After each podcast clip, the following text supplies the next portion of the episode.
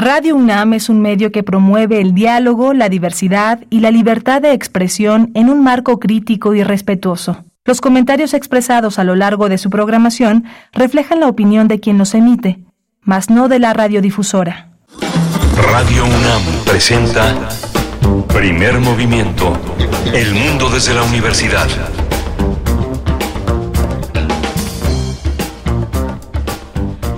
Muy buenos días, buenos días de lunes, lunes 28 de agosto, ya son las 7 con 4 minutos de la mañana, 7 con 4 minutos, hora del centro del país, de la capital. Estamos en vivo con ustedes por el 96.1 de la frecuencia modulada, 860 de amplitud modulada, hoy que inicia el ciclo escolar, más de 24 millones de eh, estudiantes, alumnos, alumnas de educación básica regresan hoy a las aulas. Bueno, enhorabuena, en la capital del país el gobierno lo local eh, está desplegando un operativo con la Secretaría de Seguridad Ciudadana, pues para agilizar la vialidad, cosa que se ve complicada ya desde muy temprano, y también eh, pues los distintos eh, formas de transporte en la capital y en el país. También, pues siempre se pone un poco complicada la, el regreso estos días en lo que nos vamos acostumbrando y agarrando de nuevo pues la práctica, la práctica de salir a la hora que, que debemos hacerlo. Bueno, pues sí, hoy regresan los chicos, las chicas de las escuelas primarias, secundarias, también el CCH, el Colegio de Ciencias y Humanidades en la UNAM regresa, regresa hoy, el, el bachillerato regresa, regresa esta mañana a sus clases. Bueno, pues qué, qué emocionante día, nuestros mejores deseos para ustedes, docentes, alumnado, padres, madres de familia. Ánimo, estamos con ustedes hasta las 10 de la mañana. Esto es primer movimiento y está del otro lado del cristal, aquí en cabina de FM, Rodrigo Aguilar en la, en la producción ejecutiva, acompaña también Violeta Berber en la asistencia de producción. Hoy está el señor Crescencio Suárez frente a la consola en los controles técnicos, Antonio Quijano, jefe de noticias. Les saluda Berenice Camacho en nombre de todo este equipo. En unos momentos, a la hora siguiente, estará Miguel Ángel Quemain incorporándose a esta emisión de lunes, donde, bueno, vamos a tener la música de Bruno La propuesta musical, curaduría musical de Bruno Bartra, etnomusicólogo, sociólogo, periodista, DJ que cada, cada lunes nos acompaña con una propuesta. Vamos a tener también una recomendación cultural. Se trata del premio José Rovirosa 2023 al documental. Hablaremos de este premio, uno de los más longevos en su categoría, este premio al documental que organiza la Filmoteca de la UNAM, Cultura en Directo y la ENAC, la Escuela Nacional de Artes Cinematográficas. Estaremos conversando con su directora, con Ángeles Castro Gurría y también con Hugo Villa Smite, director de la Filmoteca de la UNAM. En unos momentos estarán con nosotros y también después, antes de que termine esta primera hora, hablaremos de tecnología con, con la doctora Irene Soria Guzmán, representante líder de Creative Commons Capítulo México, especialista en cultura digital, nos hablará de moda y tecnología en nuestra sección Singularidades Tecnológicas y TICs. No se lo pierdan. La doctora Irene Soria Guzmán aquí con nosotros esta mañana. Tendremos también eh, pues un repaso, una revisión a lo que está ocurriendo con COVID-19, con cómo se mueve SARS-CoV-2 entre la humanidad. Bueno, pues las nuevas variantes de COVID-19 y el aumento de casos. Vamos a conversar, a tratar este tema con el doctor Mauricio Rodríguez Álvarez, profesor del Departamento de microbiología de la Facultad de Medicina de la UNAM. Es conductor de Hipócrates 2.0 aquí en Radio UNAM y es eh, también eh, integrante del programa de medicina e eh, bueno es, vocero de la Comisión para la Atención de la Emergencia del Coronavirus de nuestra casa de estudios. Bueno va a estar con nosotros para hablar de COVID-19 estas nuevas variantes que se presentan el aumento de casos también en nuestro país. Seguiremos con la nota internacional. El doctor Roberto Cepeda investigador del el Centro de Investigaciones sobre América del Norte de la UNAM profesor de la Facultad de Ciencias Políticas y Sociales y del posgrado en Ciencias Políticas y Sociales. Nos va a hablar de el, pues, la situación de Donald Trump, este capítulo en Georgia, los delitos que se le imputan, la investigación que corre, una de las investigaciones, porque son varias investigaciones, eh, y bueno, esto que ha ocurrido en Georgia eh, se le investiga y se le señala de tratar de revertir los resultados electorales y de y, y, también, bueno, tiene esta orden de arresto en su contra. Vamos a mm, tener los detalles, los detalles de esta situación con el que pues será seguramente eh, candidato eh, presidencial para el próximo periodo de electoral de los Estados Unidos. Bueno, pues sí, muy importante este tema, darle seguimiento con Donald Trump después de esta foto que recorrió, que, que dio la vuelta al mundo, donde él mismo, bueno, se presenta en Georgia, le toman esta foto, esta fotografía eh, en, pues en las instalaciones de donde fue a entregarse en la en la fiscalía y bueno, una foto que él mismo subió a su red social de X antes Twitter y dio y dio la vuelta al mundo. Vamos a tener la poesía necesaria también y después en la mesa del día hablaremos de una propuesta literaria se trata de el más reciente libro de Yael Weiss, escritora, editora, traductora. Ella es editora en la revista de la Universidad de México, en nuestra querida revista de la universidad, y estará con nosotros porque ha presentado un, libro, un libro donde hace una crónica de, del fenómeno migrante, especialmente del año 2018, aquel momento cuando pues veíamos estas caravanas enormes, los primeros, los primeros momentos en los que veíamos estas grandes caravanas de personas centroamericanas, la mayoría, y llegando, tratando de llegar a los Estados Unidos, pasando por nuestro país. Bueno, pues ya el Vice nos narra a partir de esta crónica, este libro titulado Los muros de aire y otras crónicas de frontera, nos narra esa situación desde su mirada, desde su perspectiva y va a estar con nosotros esta mañana. Tendremos también eh, pues una conversación con Pepe Gordon, con José Gordon, eh, bueno, pues ante esta lamentable noticia de la muerte del escritor mexicano Ignacio Solares, académico, eh, académico de esta universidad, estuvo a cargo a lo largo de su vida de distintas eh, pues entidades dentro dentro de nuestra universidad asociadas con la cultura, de la misma coordinación de difusión cultural a principios de este de este siglo, por ahí de 2003. Y bueno, pues con esta noticia muy triste, el pasado 24 de agosto falleció Ignacio Solares.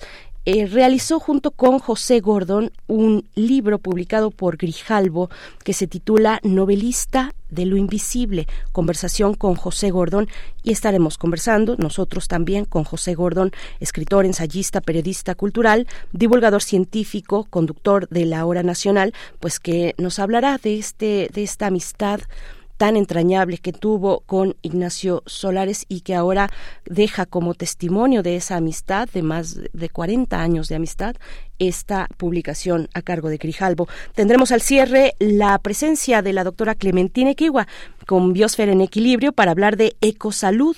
Ecosalud es una publicación que se presenta en la Feria Internacional del Libro de las Universitarias y los Universitarios 2023 que arranca ya el día de mañana y se va así toda la semana hasta el fin de semana. Eh, pues Radio UNAM estará, estaremos ahí eh, transmitiendo para ustedes los pormenores de este encuentro que intenta, y creo que lo hace con éxito, pues poner al centro a editores, a libreros, a escritores, escritoras, lectores y lectoras que tienen que ver con los libros académicos, con el libro universitario no solamente de nuestra UNAM, sino de muchas otras universidades.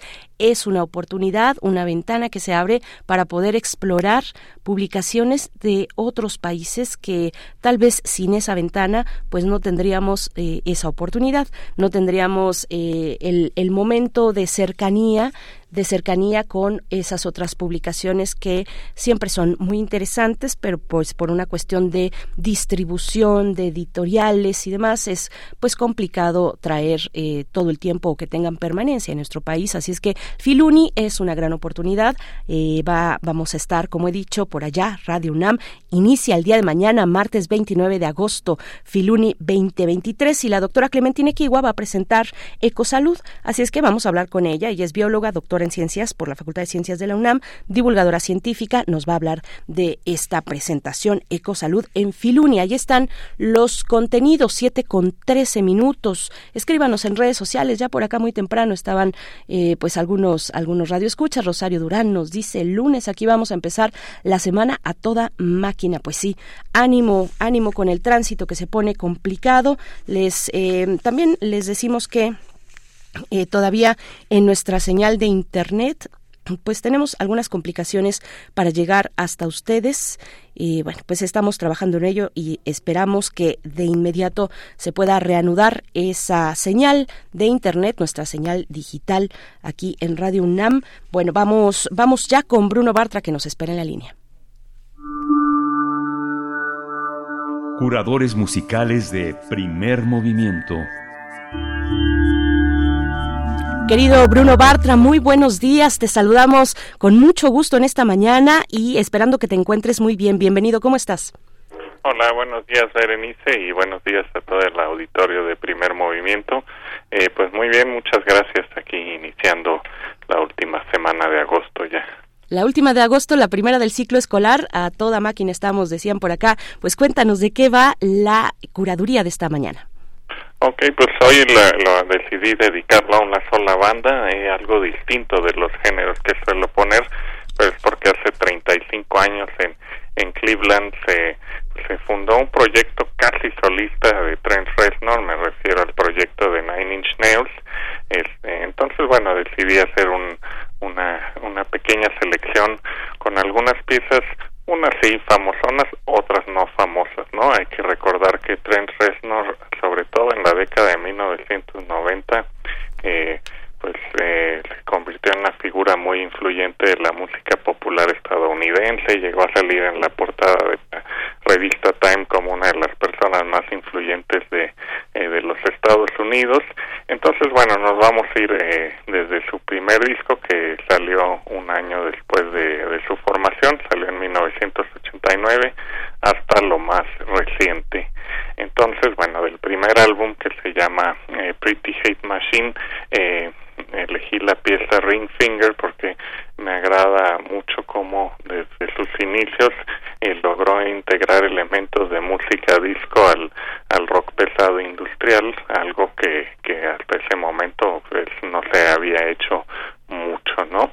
Luego eh, nos vamos a ir al álbum, uno de los más famosos de 1994, eh, de Downward Spiral, y pondremos la, la pieza de Hurt, eh, que, bueno, en su momento era como una pieza de culto eh, tranquila con una con una letra muy eh, muy profunda eh, eh, dentro de ese álbum y después cobró un segundo aire hacia eh, inicios de los 2000 tras un cover que le hizo Johnny Cash que también le quedó extraordinario pero bueno es una pieza muy tranquila pero con una intensidad y una energía muy particular de ahí avanzaremos hacia el 99 eh, del álbum de Fragile. Eh, elegí la pieza de Wretched porque muestra, eh, digamos, todo el tipo de estructuras armónicas características de Resno y de Nine Inch Nails en el piano.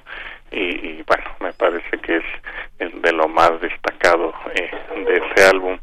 Luego eh, nos iremos ya al 2008, eh, cuando eh, esta banda que, bueno, Trent Reznor, que usualmente eh, estaba en contra de todas estas cuestiones de los eh, derechos de autor como eh, privativos de muchas cosas, se separó de su disquera de siempre, Interscope, y, y lanzó el, el álbum Ghosts 1 al 4. Eh, aquí lo interesante es que lo registró bajo Creative Commons, una de las licencias, y eh, ese álbum ha sido el único álbum nominado al Grammy eh, de un proyecto registrado en, Creative Commons, ¿no? De ahí vamos a escuchar la pieza eh, 13 Ghost 2, así se, así se llama. Es un álbum conceptual instrumental y ahí muestra un poco cómo eh, toda la base instrumental de, de Reznor, eh, con todas sus características, pero al mismo tiempo como eh, no logra o no lo ha hecho con Ghost eh, crear una melodía. Pareciera que si no lleva la voz no no no tiene una melodía guía no y luego nos vamos a ir a un álbum muy interesante de eh, de 2018 Bad Witch eh, y, la pieza es eh, la de eh, God Break Down the Door que me parece que tiene bastante influencia de John Thorne, de este jazzista experimental, que es, bueno, un artista que entre él y Reznor yo diría que se han influido mutuamente a lo largo eh, de las décadas. Y ya si da tiempo, eh, podremos escuchar lo más reciente que sacó hace un par de años, eh, eh Isn't Everyone, eh, lo lanzó con una banda de Los Ángeles que se llama Health, eh, y es bastante interesante, tiene un toque retro hacia mm, hacia cierto sonido industrial, diría yo, londinense de los ochentas, noventas, pero bueno, son dos bandas estadounidenses. Entonces, bueno, es ahí una evolución de uno de los músicos más, más importantes de los últimos años y que dentro de los ámbitos industriales y experimentales ha sido quizás una de las figuras más, más influyentes de estos últimos 35 años desde que se fundó. Sin duda, eh, Bruno Bartra, qué bueno que lo que lo traes esta mañana. Nos vamos a quedar con Nine Inch Nails para esta mañana de lunes y te deseamos lo mejor. Buena semana para ti y nos encontramos el próximo lunes. Sí, gracias. Igual hasta el próximo lunes y un abrazo. Abrazo de vuelta. Nos quedamos entonces con Ring Finger, Nine Inch Nails, en este aniversario número 35, esta gran banda de Ohio, de Cleveland. Vamos con ello.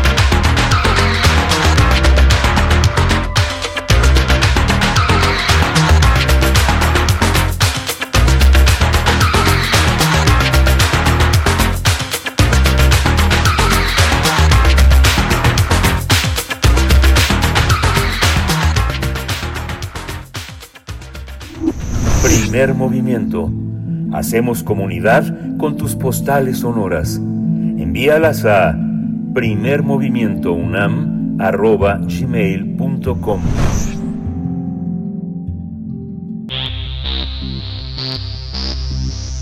De festivales, ferias y más. Recomendaciones culturales. El maestro José Rovirosa Macías fue un destacado cineasta universitario y promotor del género documental en México. Pocos meses después de su deceso, en 1997, la Dirección General de Actividades Cinematográficas de la UNAM y el entonces Centro Universitario de Estudios Cinematográficos, hoy la Escuela Nacional de Artes Cinematográficas, instauraron el premio José Rovirosa al mejor documental mexicano. Un año después también se creó la categoría al mejor documental estudiantil mexicano, ambos concedidos a anualmente buscan estimular la producción de este género, así como impulsar los trabajos de calidad y reafirmar su compromiso con la difusión. Por esta razón, se, convoca a mexicanos o extranjeros residentes en el país para que presenten obras cinematográficas que no pertenezcan al género de ficción, sin restricción en las líneas temáticas, pero que aborden cualquier aspecto de la realidad mexicana. El periodo de registro de materiales será hasta el primero de septiembre de este año. Cabe señalar que a través del sitio web de Cultura en Directo UNAM se entregará el premio del público como parte de esta modalidad en línea, por lo que todos los documentales inscritos en la categoría de Mejor Documental Estudiantil Mexicano podrán ser exhibidos y votados en ese sitio. Los ganadores de los premios, así como de las menciones honoríficas, se darán a conocer en la ceremonia de premiación que se llevará a cabo el 9 de noviembre del 2023 en la sala Julio Bracho del Centro Cultural Universitario. Y vamos a conversar aquí en primer movimiento sobre el premio José Rovirosa 2023 al mejor documental estudiantil mexicano y mejor documental, eh, bueno, el mejor documental mexicano. Este día nos acompaña Hugo Villesmait, director de la Filmoteca de la UNAM. Hugo, qué gusto eh, tenerte una vez más en estos micrófonos. Bienvenido, buenos días. Buenos días, muchísimas gracias, muy contento de estar aquí. Gracias. Igualmente nos acompaña Ángeles Castro Gurría, directora de la Escuela Nacional de Artes Cinematográficas, nuestra ENAC. Gracias, eh, profesora Ángeles Castro, bienvenida. Le saluda Berenice Camacho, ¿cómo están? Hola, muy buenos días. Con mucho gusto de estar con ustedes. Gracias. Al contrario, es un privilegio, un placer tenerles a ambos aquí en estos micrófonos, pues para hablar de este premio que tiene tantos elementos interesantes, entre ellos, por ejemplo, el premio del público, pero hablemos un poco de cómo surge este premio, sobre todo de quién es José Rovirosa, de quién fue y sigue siendo, pues, a través de su influencia, quién fue, qué lugar tiene en el documental universitario y en el documental mexicano en general, eh, profesora Ángeles. Sí, bueno, el profesor Rovirosa eh, fue egresado del CUEC en su momento y documentalista. Además, también fue director de la Casa del Lago, un universitario total que apoyó a muchos a muchos documentalistas, se hizo mucho trabajo de divulgación este en, en la UNAM y también en el INS como creador también de, de festivales y cineclubs. Entonces, bueno, pues eh, además de un excelente maestro y una extraordinaria persona. Entonces, bueno, pues a partir de su muerte es que se hace como un homenaje a él este este premio Rovirosa y, y bueno, pues finalmente sigue apoyando a figuras importantes del documental eh, hoy en día, ¿no? Desde desde este desde este premio convocado por la Filmoteca y por y por la. Sí, 27 eh, eh, ediciones lleva este premio José Rovirosa, Hugo Villesmait. ¿Qué, ¿Qué, destacar de, de, la trayectoria por tu parte? ¿Qué nos quieres compartir de José Rovirosa? Eh, este, es poner al centro el documental universitario, ponerlo pues en un nivel muy importante dentro del documental en general, ¿no? Sí, creo que su, su tarea como, como formador de documentalistas es eh, un ejemplo extraordinario porque precisamente reunió la cualidad docente, enseñó a muchas personas a hacer documental con la práctica diaria, nunca dejó de hacer y producir y dirigir documental. Eh, creo que ese, ese valor de la de la práctica profesional eh, eh enseñada en vivo y en directo creo que es uno de los valores más eh, importantes de su eh, eh, carrera como, como universitario, creo que eso me parece lo más notable de, quienes me han referido la historia del maestro Rovirosa. y, y, con este documental, bueno, decíamos son 27 ediciones, está en su edición vigésimo séptima, profesor Ángeles, eh, ¿qué, ¿qué decir? Eh, es uno de los, de los premios más longevos en su categoría cuál es cuál es la importancia de un premio como este que ha ido transitando a lo largo de estos años, eh, pues descubriendo y descubriendo para el público a los eh, realizadores eh, jóvenes, generalmente jóvenes, pero que pues va va dejando ahí una memoria también de la realización del documental en México, profesora. Así es, yo creo que este premio ha ayudado muchísimo a, a lanzar a nuevos documentalistas este digamos tenemos a documentalistas como Alejandra Islas que gana precisamente el primer premio en 1997 Carlos Markovich con quién diablos es Juliet no sé si si si, si te acuerdas de de ese de ese documental. Eh, este también quizás no todos tan jóvenes porque había algunos que ya tenían alguna trayectoria como el propio Carlos Mendoza como como documentalista y también también eh, gana con Petatera también tenemos a Eugenio Polgowski a Everardo González y luego vienen las los los premios para para los más jóvenes con el con el documental con el premio al documental estudiantil. Eh, recientemente eh, por ejemplo de, de, de Luna este tenemos también a, este la obra de, de Río de Esteban Arragoy, Gastón Andrade y Esteban Márquez. Tenemos también a eh, Mauricio Hernández Serrano. Hay muchos, muchos, este, muchos documentalistas que gracias al premio Rovirosa despuntan, se conoce su trabajo y este, y bueno, pues logran eh, en muchos casos iniciar una carrera importante en el terreno del documental y en muchas otras ocasiones pues solidificarla, ¿no? Sí, claro, y, bueno, pensando en este listado que nos hace profesor Ángeles, pues inevitable pensar cuando, cuando se menciona a quién diablos es Juliet, por ejemplo, pues en, en, en las problemáticas que, que abordan los documentales en las situaciones también, porque no todas son necesariamente estas eh, problemáticas, por ejemplo, de violencia o fenómenos de violencia, fenómenos eh, muy adversos para la sociedad mexicana y para la región también, como la migración, pero sí es un recuento de nosotros mismos, de alguna manera. Hugo Villesmait, ¿cómo lo ves con este listado que nos comparte la profesora Ángeles Castro? ¿Qué destacar de pues el tiempo, el recorrido que ha hecho este premio Rovirosa y, y, lo que lo que ha dejado para eh, pues para nuestra memoria, para seguir documentando precisamente un, un presente nacional, eh, Hugo Villesmait. Así es, eh, los documentales que han recibido el premio a lo largo de los años eh, son eh, pues eso, representativos de una de diferentes miradas sobre la realidad nacional que van por supuesto desde las miradas sobre nuestras tradiciones sobre nuestra propia eh, forma de relacionarnos y de convivir y, de los eh, problemas más punzantes que, recorren nuestra sociedad, pero también de, algunas de las eh, de los episodios más bellos y, más agradables que, que, ha podido generar este país. Creo que esa mirada documental que, desde hace algunos años está se ha liberado del peso industrial, sabes, de tener que eh, contar ahí con un laboratorio para que revelara el negativo y con un montón de, de, pasos industriales que ahora eh, con, con la digitalización pues ya se facilita mucho más.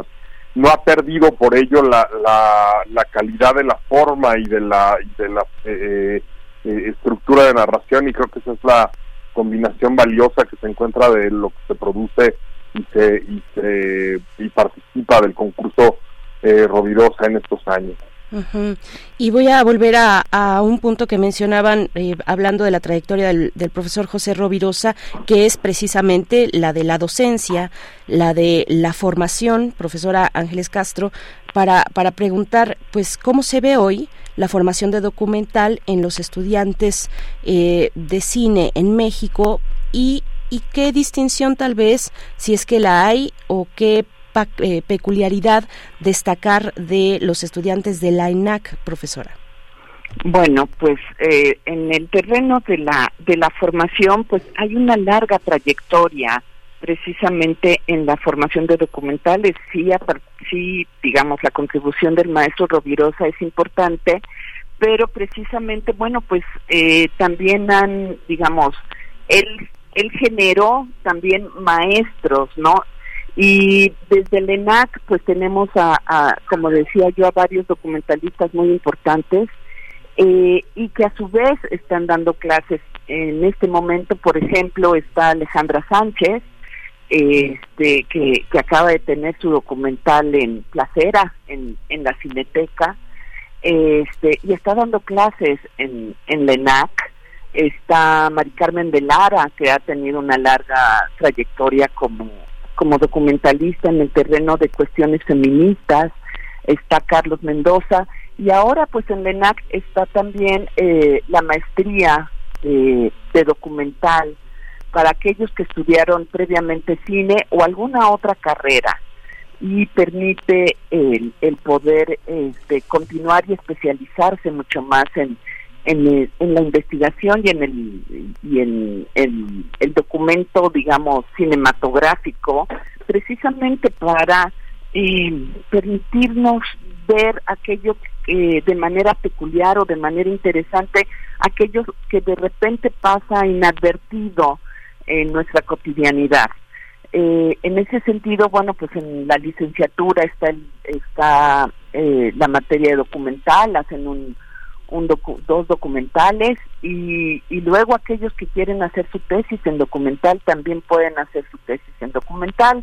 Y bueno, pues como ejemplo de ello, pues también tenemos precisamente eh, el premio José Rovirosa para el mejor estudiantil mexicano, donde precisamente se estimula esta, esta, estos resultados de la educación en general, no solamente en la ENAC, sino de otras escuelas para el mejor estudiantil, para el mejor documental estudiantil mexicano. Entonces, bueno, pues ahí hay una, una gran, eh, digamos, trayectoria y, tradición de la enseñanza y de la, de la, del agudizar la mirada de los estudiantes a lo que les rodea en, en, en este en este nuestro México. En este nuestro México, profesor Ángeles, eh, Hugo, ¿cómo, cómo ves eh, para el caso de la de la difusión? Finalmente, premios como este eh, se, se reúnen con otros espacios que pretenden dar difusión, mayor alcance a, eh, a estos materiales, a estos documentales. ¿Cómo, cómo ves actualmente cómo ha cambiado eh, pues la cuestión de la difusión eh, con la apertura de nuevos espacios, de nuevos premios, de nuevas convocatorias que facilitan de alguna manera que el público pueda acercarse a estos a estos materiales? ¿Cómo ves al público también receptor de los del documental en México y del documental mexicano, Hugo? Pues es, eh, eh, muy emocionante eh, encontrar, hacer que se encuentren estos documentales con su público, específicamente el, desde hace dos o tres años junto con Cultura UNAM, Cultura en Directo UNAM, tenemos también la, la edición del Premio del Público que da una cantidad en efectivo pero sobre todo eh, que pone en contacto directo a los públicos con el documental estudiantil. Los documentales estudiantiles tienen que eh, tener una, eh, inscribirse con una autorización para que puedan subirse directamente a YouTube y ahí sucede el, el premio del público de manera directa. Entonces, acercarlos a esas nuevas audiencias, a esas nuevas formas de interacción con quienes disfrutan del documental mexicano. Creo que es uno de las de los eh, grandes cambios que ha tenido el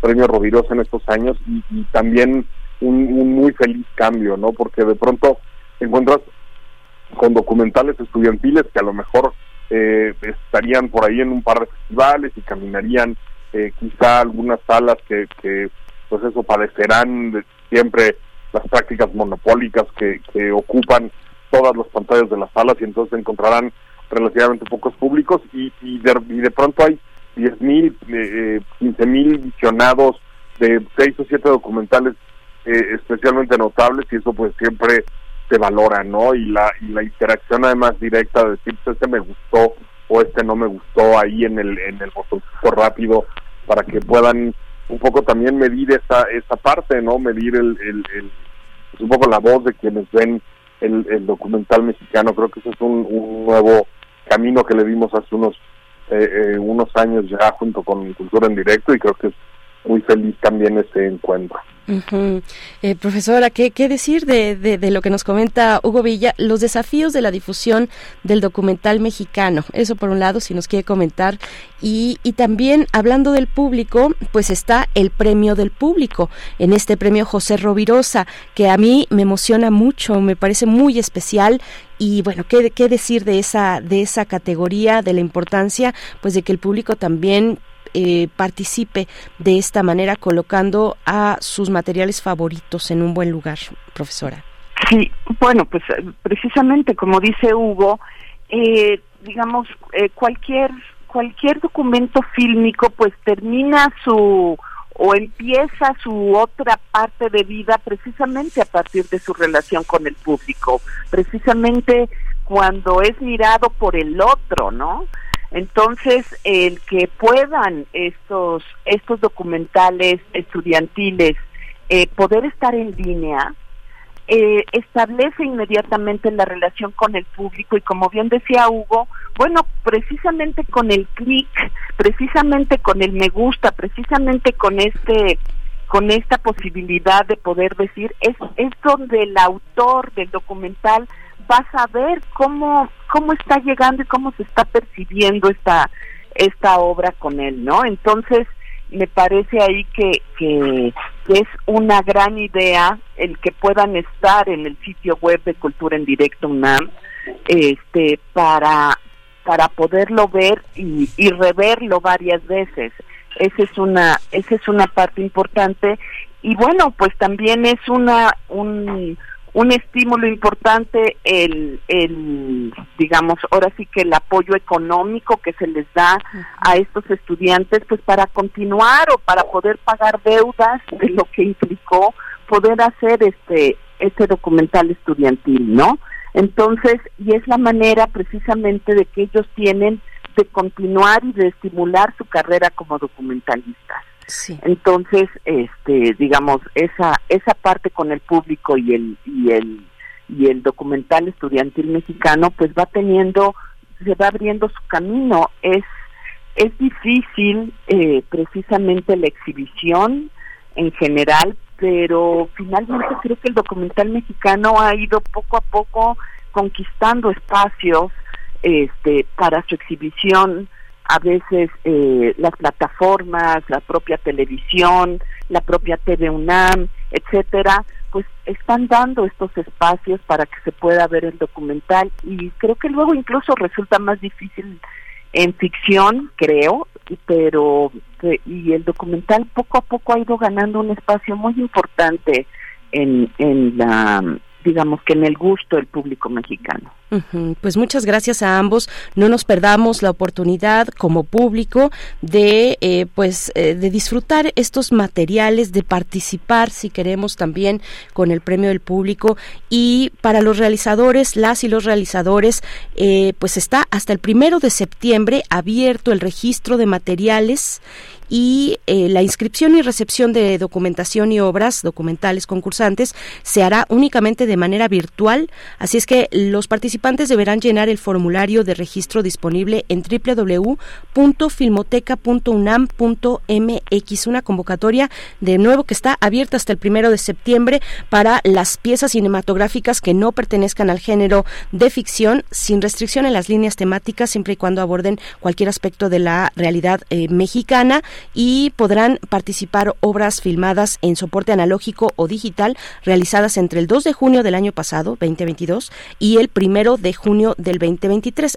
Eso sí, los documentales deberán ser realizados por mexicanos o extranjeros residentes en el país al momento de la realización del trabajo. Pues ahí los detalles, acérquense a la página de la Filmoteca para tener eh, más, más elementos y ha sido un gusto platicar, conversar esta mañana. Gracias, profesor Ángeles Castro Gurría, directora de nuestra ENAC, eh, la Escuela Nacional de Artes Cinematográficas. Muchas gracias. Al contrario, gracias, Berenice. Muy buen día. Muy buen día también para usted, Hugo Villesmait, director de la Filmoteca de la UNAM. Siempre un gusto, Hugo. Muy buen día para ti. Muchísimas gracias. Un abrazo fuerte, Ángeles. Abrazo a Radio UNAM. Gracias, gracias. Bueno, pues ahí está, no se lo pierdan, el premio José Rovirosa 2023 al mejor documental que cierra convocatoria el primero de septiembre. Nosotros vamos a hacer una pausa musical, 7 con 44 minutos. La música de hoy está a cargo de Nine Inch Nails, está a cargo de este señor Trent Reznor, está cumpliendo esta banda 35 años y nosotros vamos a escuchar Hurt. hurt myself today to see if I still feel I focus on the pain. The only thing that's real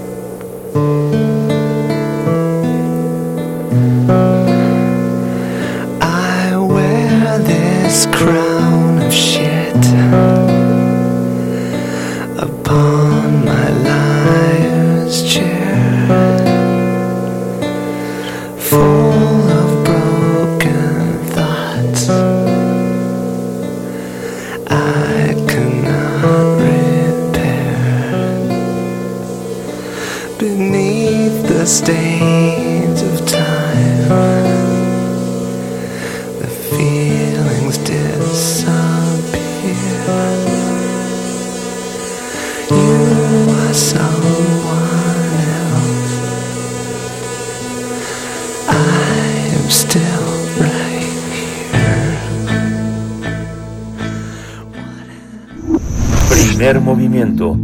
Hacemos comunidad con tus postales sonoras. Envíalas a primermovimientounam.gmail.com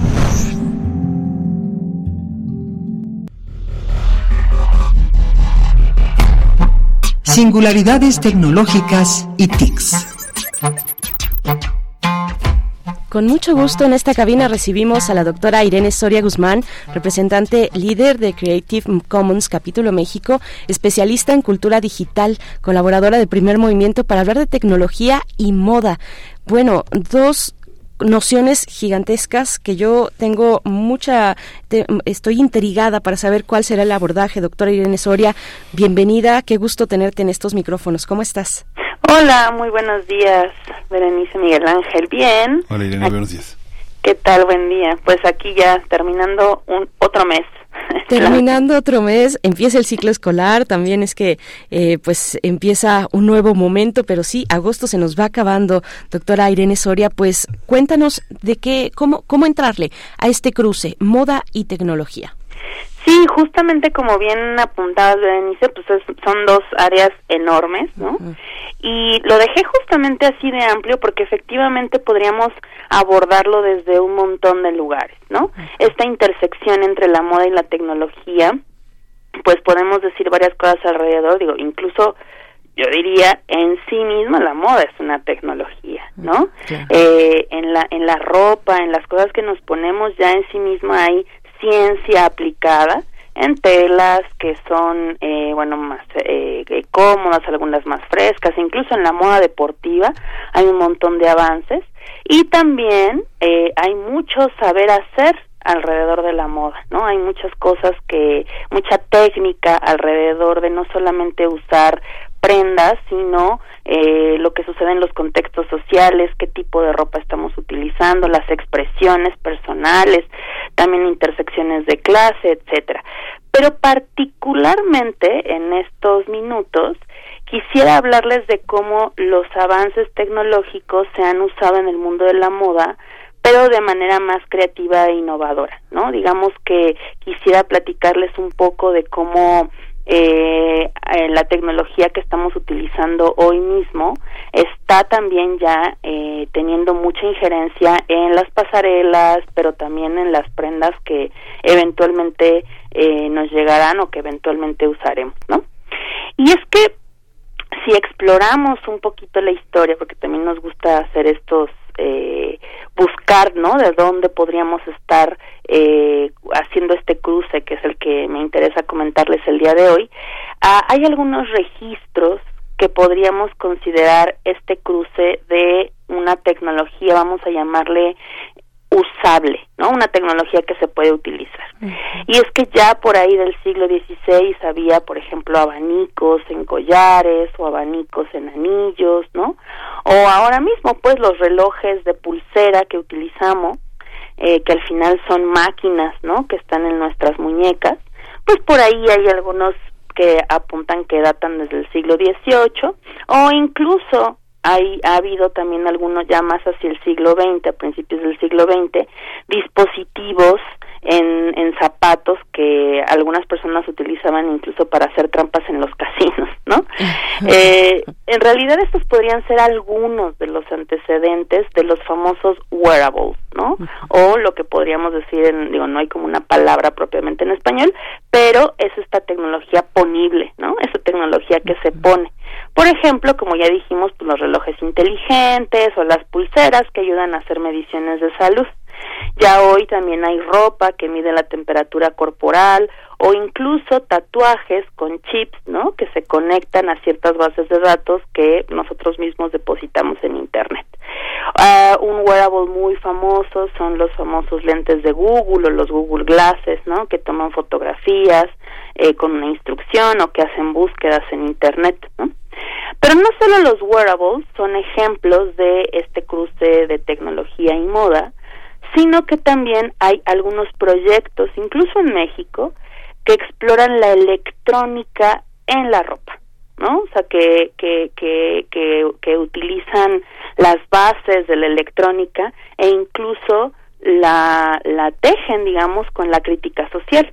Existe, por ejemplo, un proyecto en México que se llama Costurero Electrónico, que tiene como una toda una, una postura tecnofeminista de textiles eh, utilizados, pues bueno, pues también con, con un fin técnico para poner en la mesa algunos temas eh, pues vinculados al tema de género, a, los estudios de género.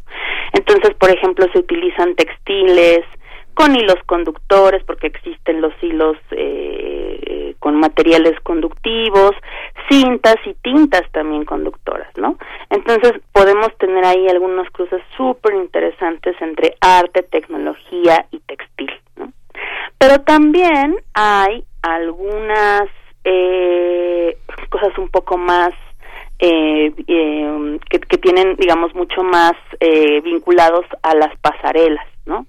No sé si han visto por ahí, también en internet, en redes sociodigitales, vestidos que se prenden, ¿no? Con ciertos movimientos o que simulan caídas de agua, pero dentro del, digamos, del propio textil, del propio vestido, o chalecos que se inflan, etcétera, ¿no? Hay también existe moda con microprocesadores que pueden estar conectados a tu playera, ¿no? Tener en una en una playera o en una gorra, por ejemplo, eh, pequeñas computadoras conectadas y mostrar, por ejemplo, que se conecten a Internet y mostrar, por poner un ejemplo, no, eh, no sé cuántas veces te dan like a una a una de tus fotografías o cuántos seguidores tendrías, ¿no? Digamos que al final se utiliza la electrónica básica de los 60 y bueno, ya hoy en día y con esto ya para irme acercando al final de poner solo algunos puntitos de estos cruces, eh, también hay cuestiones un poco más sofisticadas que ya están en las grandes industrias, en el gran mundo de la moda, ¿no? Eh, este año se llevó a cabo las, el segundo el, segundo metaverso Fashion Week en, el, en este 2023, que bueno fue su segunda edición, y se llevó a cabo en una plataforma que se llama Decentraland y literalmente fue un desfile virtual, ¿no? Un desfile virtual con firmas eh, de moda como Dior, Adidas, Coach, en donde se exploraban eh, pues nuevos outfits que no necesariamente eh, se podían realizar de manera física, ¿no? Y ya también en algunos, incluso en los mismos Fashion Week de estos años, pues han tenido una intensa colaboración con Fab Labs o con laboratorios de realidad virtual en donde se utilizan impresoras 3D, termoformadoras, ¿no? Que por ejemplo, eh, pues te permiten generar piezas un poco pues más estrafalarias o digamos que no necesariamente se encuentran en el mercado aún, ¿no? Por ejemplo, escanean a personas, ¿no? Escanean el cuerpo de una persona y la pasan al entorno virtual y pues bueno, ahí pueden crear outfits que no podrían ser posibles quizá verlos de, de manera física, ¿no? Entonces, bueno, es eh, aquí en este caso mucha de esta tecnología se ha utilizado pues para ayudar también en las ventas, ¿no? Como para ver qué tipo de ropa se podría vender más. Y ya por último, el tan sonada, la tan sonada inteligencia artificial, ¿no? Ahora sí, este año fue la primera semana de la moda inteligencia artificial, que por ahí les recomiendo mucho una página, está súper interesante, tal cual Fashion Week .ai que eh, fue además un concurso para eh, que los diseñadores, diseñadoras, diseñadores de eh, emergentes utilizaran Mid Journey, esta, esta tecnología de inteligencia artificial, para crear nuevos modelos o nuevos productos de la moda. Entonces, pues bueno, al final creo que las posibilidades crecen, siempre será interesante ver de qué manera creativa utilizamos la tecnología.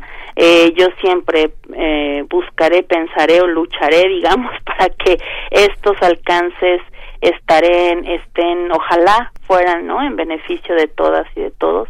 Eh, y que eventualmente esto sirva también a la sociedad, por ejemplo, en la reducción del impacto ambiental, ¿no? Yo creo que podría ser una buena manera de, de reducir de utilizar ese tipo de tecnologías para para disminuir, por ejemplo, la precarización laboral en la industria de la moda y bueno, no sé, tratarlo siempre de cruzarlo con el eje social y pues por supuesto disfrutarlo, ¿no? Disfrutar de todas estas nuevos avances y pues ver qué qué nos depara eh, el presente y el futuro, por supuesto. Pues qué, qué interesante, querida Irene Soria, eh, pues nos dejas ahí varios, varios puntos para la reflexión, también poder acercarnos si tenemos esa curiosidad a fashionweek.a y pues ver este esta esta pasarela virtual.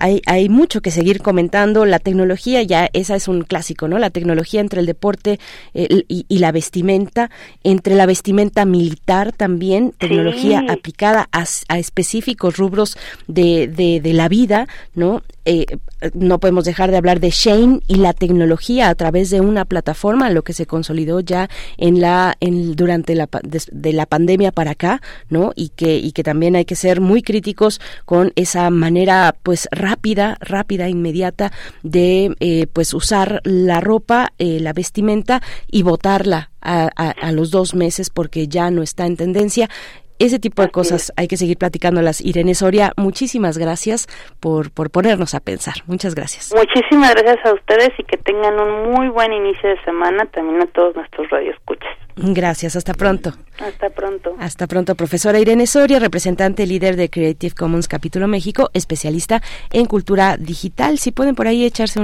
una vuelta a los libros, a las publicaciones, los libros particularmente que tiene la doctora Irene Soria Guzmán, también es muy interesante su manera de escribir, pues muy muy fluida, pero siempre con, con una base pues fuerte, la verdad. Nosotros vamos ya al cierre de la hora. 7 con 59 minutos, ni siquiera nos vamos con música. Nos vamos directo al corte y volvemos en un momento.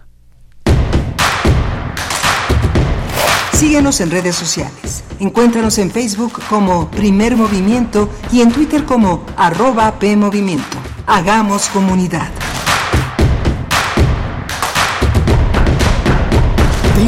Rojo y lo recorta del dedo como si de veras fuera por allí a pie o en auto. Mamá me compró una colección de tarjetas postales de la ciudad y las colgué con tachuelas junto a la ventana de mi recámara. Todas las mañanas, al abrir los ojos, es lo primero que veo. El día que inauguraron la montaña rusa hace años, no pude comer. Por culpa de mamá, siempre se las ingenia para sembrarme la tentación. Vi la noticia en el periódico. Fui corriendo a la cocina a comentárselo, casi llorando y claro, terminé por preocuparla. Me senté a la mesa con el estómago revuelto y no pude tragar bocado. Aquella noche soñé que iba en uno de los carritos a una velocidad vertiginosa, subiendo y bajando como si una ola me llevara en su cresta a través de un mar oscuro. Pero antes, por la tarde, me subió la temperatura y luego me bajó repentina, peligrosamente, produciéndome un escalofrío que quemaba aún más que la fiebre y me obligaba a castañetear los dientes. Escribir es decidir y decidir es renunciar. Durante los primeros años de garabatear palabras empezamos a crear un lenguaje que va acorde con nuestras posibilidades con el género con el que somos comunión. Así, generalmente no basta con decir es escritor, sino hay que aclarar si era ensayista, narrador, periodista o dramaturgo. Ignacio Solares era escritor. Uno de esos a los que acudes cuando quieres adentrarte en sus cuentos fantásticos, solo para descubrir que también cultivó la novela histórica y la testimonial, como hizo en Delirium Tremens uno de esos escritores cuyo nombre reconoces en las páginas de revistas y periódicos, acompañando a Vicente Leñero en la revista de revistas, a Octavio Paz en plural, a Julio Scherer en el diorama de la cultura de Excelsior. Era un escritor al que le podías ver lo escritor en los sacos con los que entraba a dar clases en la Facultad de Filosofía y Letras o en las sonrisas en sus cátedras en la Facultad de Ciencias Políticas y Sociales uno de aquellos escritores que imaginabas, y con precisión, que había ganado el premio Javier Villaurrutia, el Mazatlán de Literatura, el Nacional de Ciencias y Artes, que estaba en el Sistema Nacional de Creadores de Arte. Ignacio Solares era un escritor de esos que el mundo, tristemente, sigue perdiendo día a día. Descanse en paz Ignacio Solares, 15 de enero de 1945 24 de agosto de 2023. Habla Alejandro Moreno, presidente nacional del PRI. México necesita el PRI más fuerte y más unido del que se tenga memoria. Aquí estamos listos los priistas para recuperar a México, porque si vamos juntos, ganamos todos. Saquemos la casta, el orgullo y la garra y demostrémosle a México que los priistas no solo sabemos ganar, los priistas sabemos gobernar y trabajar por este país. ¡Que el PRI! PRI. Habla Andrés Manuel López Obrador. En materia educativa hicimos cuatro compromisos básicos que estamos cumpliendo. Becas para estudiantes de familias pobres. Presupuesto para sociedades de madres, de padres de familia, para el mantenimiento de las escuelas. Nuevos contenidos educativos, científicos, pero humanistas y mejores condiciones laborales para maestras y maestros. Estamos cumpliendo por el bien de todos, primero los pobres. Quinto informe, Gobierno de México. Esto no es un promocional. Esto es un manifiesto. Contra la velocidad. Contra el ruido. Contra el algoritmo. Contra la individualidad. Contra lo que nos divide. Contra la automatización. Contra los likes. Contra las tendencias. Contra el consumo. Contra todo aquello que nos anestesia. Las pequeñas parolas. Un bálsamo contra la modernidad. Todos los jueves. 10 de la noche. Resistencia modulada. Radio UNAM. Experiencia sonora. Encuentra la música de primer movimiento día a día en el Spotify de Radio UNAM y agréganos a tus favoritos.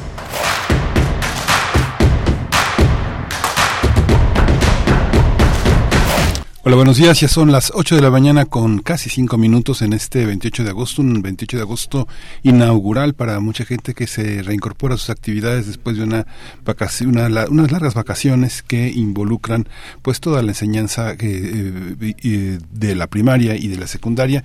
Regresamos aquí a primer movimiento en esta segunda hora de, donde le damos la bienvenida a la radio Nicolaita Gracias por hospedarnos en sus frecuencias universitarias.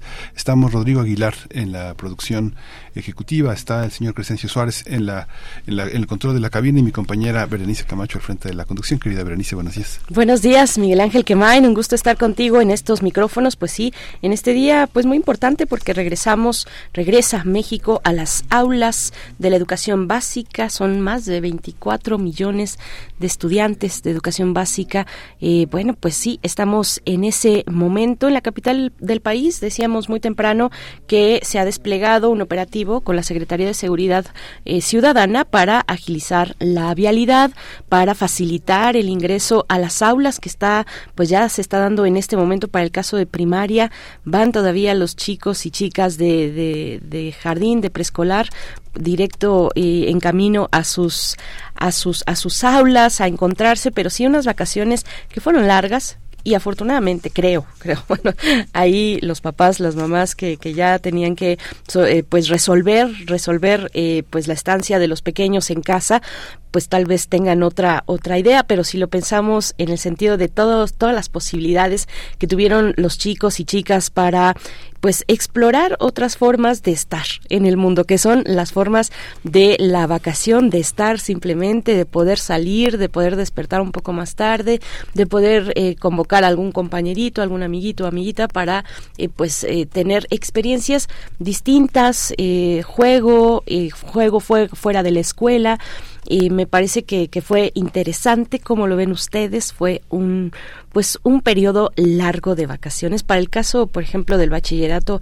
de, de la de la UNAM pues fueron fue, fue bastante. El, el, el, ciclo escolar terminó a finales de mayo, o sea, échele cuenta, son tres meses donde los jóvenes pues pudieron reunirse en torno a distintas eh, prácticas y distintos momentos, distintos ritmos de vida y encontrarse después de que estuvieron tan castigados con la pandemia en un momento de socializar, en un momento de mucho aprendizaje, pues que se vio eh, trunco por por eh, el encierro de la pandemia. Cuéntenos ustedes cómo les va, cómo les está yendo. Yo sé que seguramente complicado con la vialidad. Cuéntenos en nuestras redes sociales, arroba PMovimiento en X antes Twitter y Primer Movimiento en Facebook. Vamos nosotros aquí en Primer Movimiento a tener en la nota nacional, bueno, hablando de la pandemia, las nuevas variantes de COVID-19 y el aumento de los casos. Esta conversación la tendremos con el doctor Mauricio Rodríguez Álvarez, profesor del Departamento de Microbiología de la Facultad de Medicina de la UNAM, es conductor de Hipócrates 2.0 aquí en Red UNAM y vocero de la Comisión para la Atención de la Emergencia del Coronavirus de la UNAM. Nos va acompañar para pues ver de hacer una revisión del aumento de casos y de estas nuevas variantes y subvariantes también. Sí, vamos a tener también los delitos imputados a Trump y a Donald Trump y la compañía en Georgia por tratar de revertir los resultados electorales y la orden de arresto en su contra. Vamos a tratar el tema con el doctor Roberto Cepeda, él es investigador de tiempo completo del Centro de Investigaciones sobre América del Norte de la UNAM, profesor de la Facultad de Ciencias Políticas y Sociales y del posgrado en Ciencias Políticas y Sociales de la UNAM. Saludos a las personas que se acercan en redes sociales. Está por acá Alfonso de Alba Arcos, dice, hagamos comunidad con primer movimiento, aquí testificando el vuelo rasante de los helicópteros, los cuales muy probablemente pertenecen al operativo de regreso a clases comentado al aire por mi estimadísima Berenice. Alfonso, muchas gracias, estimado también. Experiencia Sonora nos pone hashtag Experiencia Sonora. Y si nos comentan, pues es un poco absurdo ponerlo aquí porque no nos están escuchando las personas que generalmente se conectan o nos, nos sintonizan a través de la web pues este este mensaje que sería para ustedes de tener paciencia que estamos eh, intentando resolver nuestra conexión nuestra nuestra señal de internet pues no tiene mucho sentido, pero para el resto les decimos que estamos teniendo dificultades para eh, pues sacar eh, las frecuencias universitarias por internet y hay mucha gente que nos escucha de esa manera.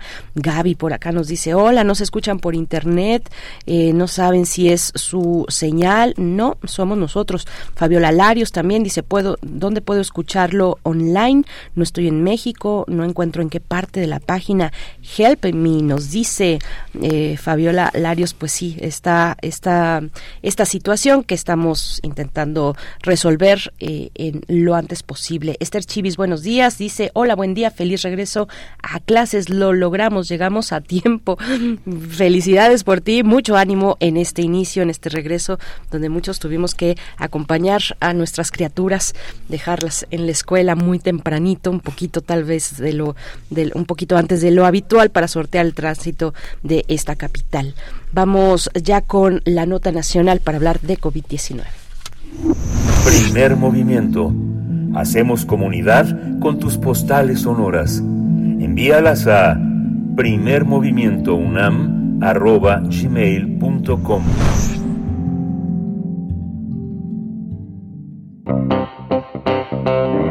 Nota Nacional la Organización Mundial de la Salud exhortó a los países que no abandonen la vigilancia del virus causante de la COVID-19, tras haber notado un aumento de hospitalizaciones, admisiones en unidades de cuidados intensivos y decesos en algunos países. Asimismo, pidió evaluar el riesgo de nuevas variantes como el EG.5 y el BA.2.86. Cabe señalar que ambos son sublinajes de la variante Omicron, que se identificaron recientemente, pero no hay evidencia de que representen un riesgo para la salud mayor que subvariantes que circularon anteriormente.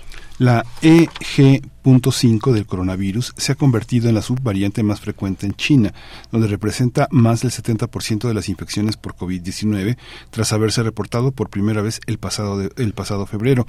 Esta tendencia también se ha observado en algunos países de América, como Canadá, Colombia, Costa Rica, Estados Unidos y República Dominicana. Esta mutación, también conocida como ERIS, es descendiente de la subvariante XBB .1.9.2 de Omicron y tiene una mutación notable que le ayuda a evadir los anticuerpos desarrollados por el sistema inmunitario en respuesta a variantes y vacunas anteriores. Esta podría ser la razón por la que la EG.5 se ha convertido en la cepa dominante a nivel mundial y que los casos de COVID-19 estén de nuevo en aumento. A su vez, la BA .2.86 fue observada por primera vez el pasado mes y desde entonces se ha detectado sobre todo en Israel, Reino Unido y Estados Unidos. La OMS ha calificado a la EG.5 como una subvariante de interés y a la BA.2.86 como una variante bajo vigilancia por el número considerable de mutaciones que tiene los genes de esta espícula. Pues en medio de todas estas eh, denominaciones a veces complejas entre números y letras, pues vamos a conversar sobre el aumento de casos a nivel mundial y la aparición de nuevas variantes de interés del virus SARS-CoV-2. Nos acompaña a través de la línea esta mañana el doctor Mauricio Rodríguez Álvarez, profesor del Departamento de Microbiología de la Facultad de Medicina de la UNAM, conductor de Hipócrates 2.0, eh, pues un amigo de Radio UNAM, vocero de la Comisión para la Atención de la Emergencia del Coronavirus en nuestra casa de estudios Querido doctor Mauricio Rodríguez Álvarez, bienvenido como siempre y gracias por aceptar esta charla. Hola, Bere. Miguel Ángel, buenos días. Saludos al auditorio. Muchas gracias por invitarme al, a descifrar ese trabalenguas de sus variantes. Sí, Para empezar la semana aflojando la lengua. Exacto. Lo, lo, bueno y lo interesante es que México no está en, en ese radar, porque finalmente la, la misión de, eh, es progresiva de alguna manera de los virus y la relación con los seres eh, vivos. Es, es una, es una variante como, ah, como geométrica en el sentido en el que son capaces de reconfigurarse y rehacerse y reescribir su propia historia de una manera asombrosa, ¿no?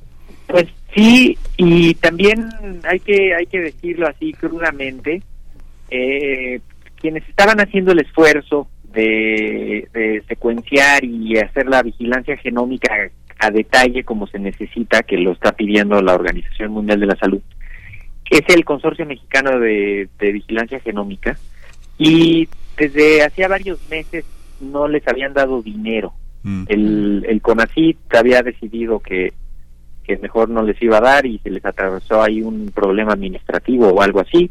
Entonces quedaron varios meses sin, sin tener idea de lo que iba de lo que iba pasando, ya retomaron, ya volvieron a darles financiamiento y están ahorita pues empezando a procesar muestras que tenían atrasadas y están empezando a sacar información.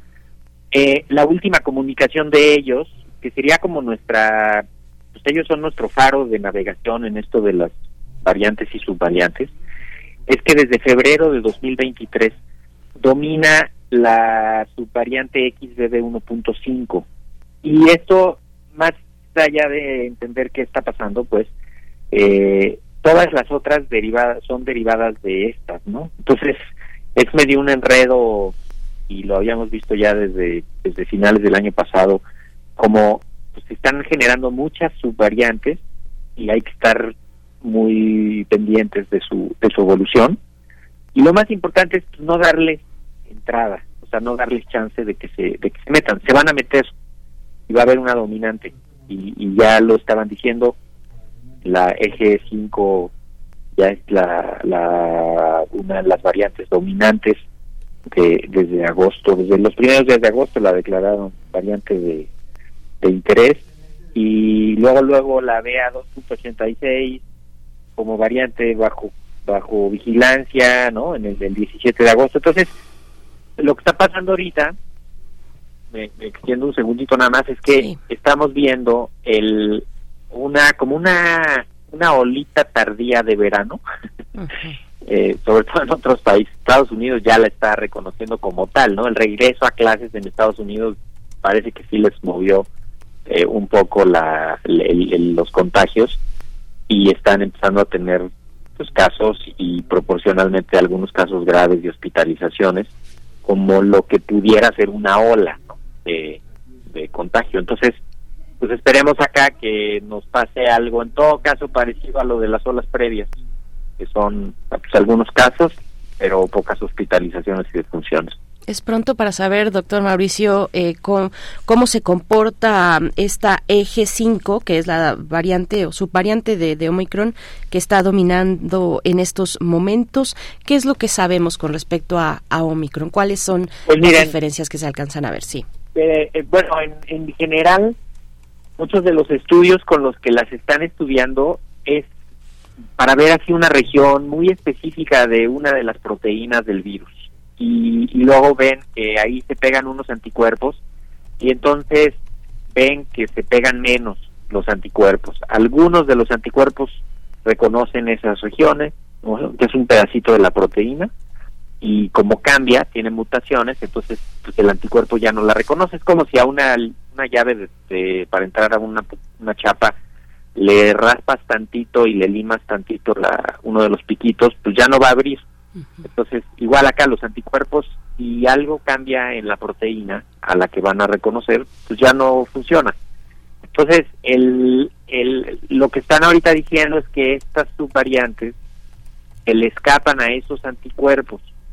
Eh, ahora, parece que eso las hace más contagiosas, pero también coincide con que encuentran condiciones que favorecen el contagio. Entonces aquí se suman estas dos, estos dos elementos, ¿no? O sea, por un lado sí es más contagiosa y por el otro le están dando más chance de propagarse, ¿no? Por el verano. Acuérdense que el verano siempre es una época de, propagación de los virus, ¿no? Por los viajes, por las vacaciones, por todo lo que está, lo que está pasando. Entonces, eh, afortunadamente no es una enfermedad más grave y afortunadamente parece que no se le escapa a las pruebas de diagnóstico y no cambian los síntomas. Los síntomas siguen siendo los mismos. Hay, digamos, dos categorías de síntomas.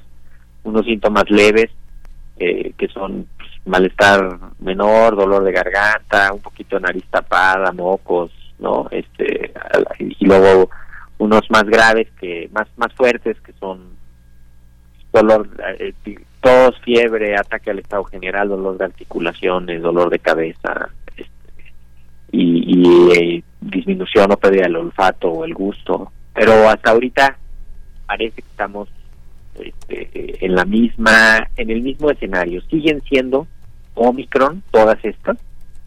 Esperemos que no cambie ya una nueva variante así ya por completo y pues también esperemos a ver cómo se va desenvolviendo no hay que darle chance de contagiar, ¿no? Ese es el punto. Sí, no hay que darle chance de, de, contagiar porque no tenemos mucho que hacer en otro sentido. Finalmente, cuando eh, ella se puede decir que evoluciona o se modifica un virus como este, en realidad este lo que nos siempre se va alguien en el en el camino enfermo es inevitable y el camino es eh, rehacer y mejorar las vacunas, ¿no, Mauricio? Eh, Sí, pero de aquí a que eso ocurre, hay que evitar los contagios en la comunidad. Entonces, esto que, que señalas, el que tenga síntomas, pues que no vaya a la comunidad a contagiar. O sea, si tienes síntomas de estos síntomas leves que dije primero, ponte un, ponte un cubrebocas, ¿no? Y sal, y, y sal con mucha precaución solo a las cosas necesarias. Y si tienes síntomas fuertes, como fiebre, ataque al estado general, dolor intenso de garganta, tos, eh, no salgas, o sea, ve a buscar diagnóstico, guarda reposo. Ahí, primero porque te puedes complicar y segundo pues porque es más probable, es altamente probable que vayas a contagiar.